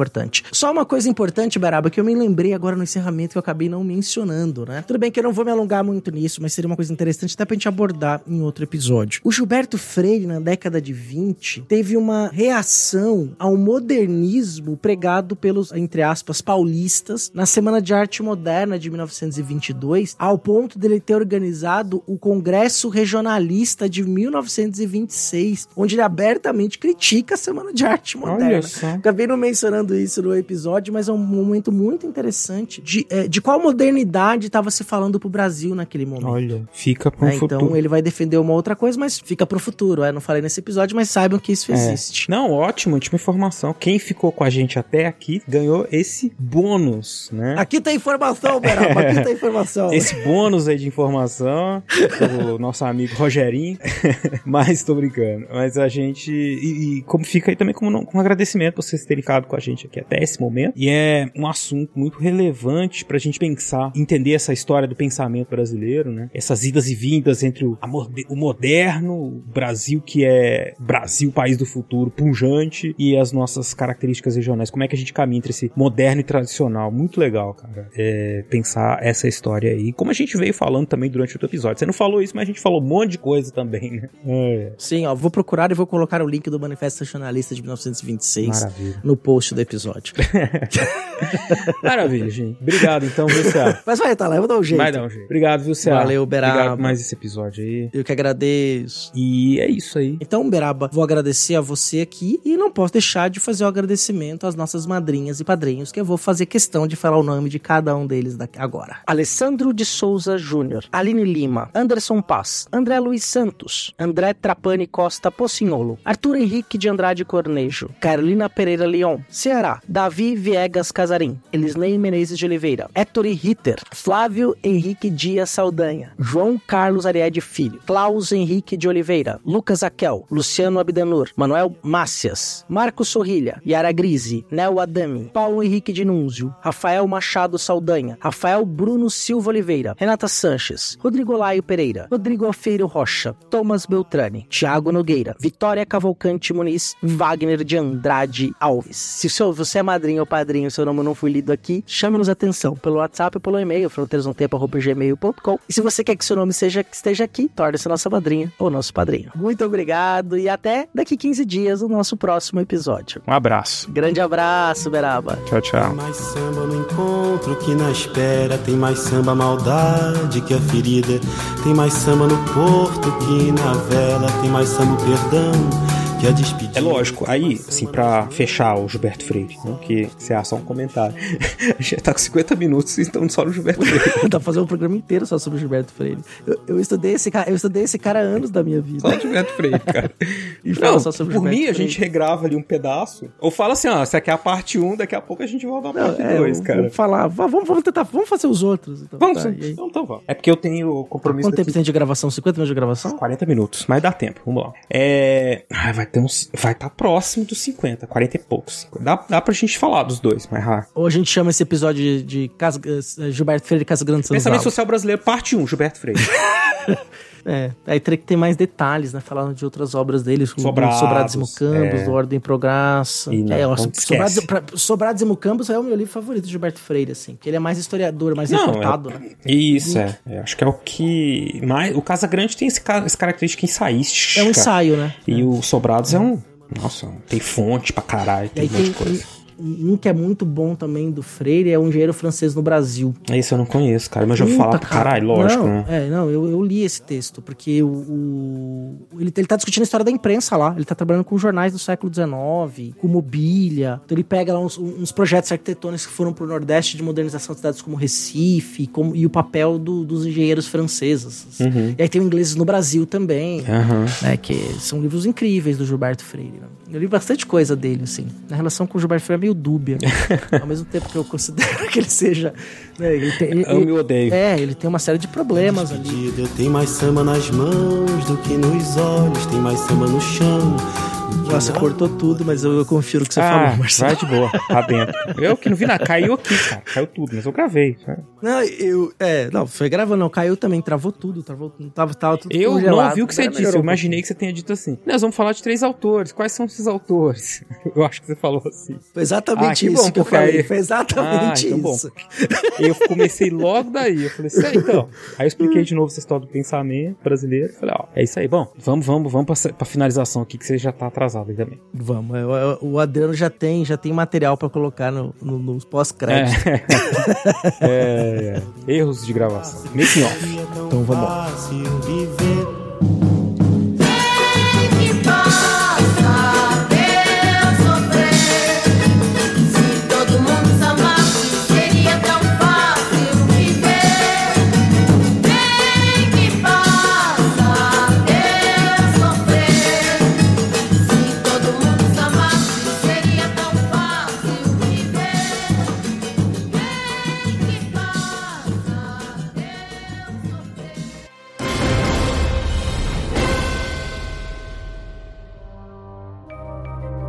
Este programa foi produzido por Mentes Deviantes. deviante.com.br Esse programa foi editado por Adriano João Videomaker. Produções audiovisuais e podcasts.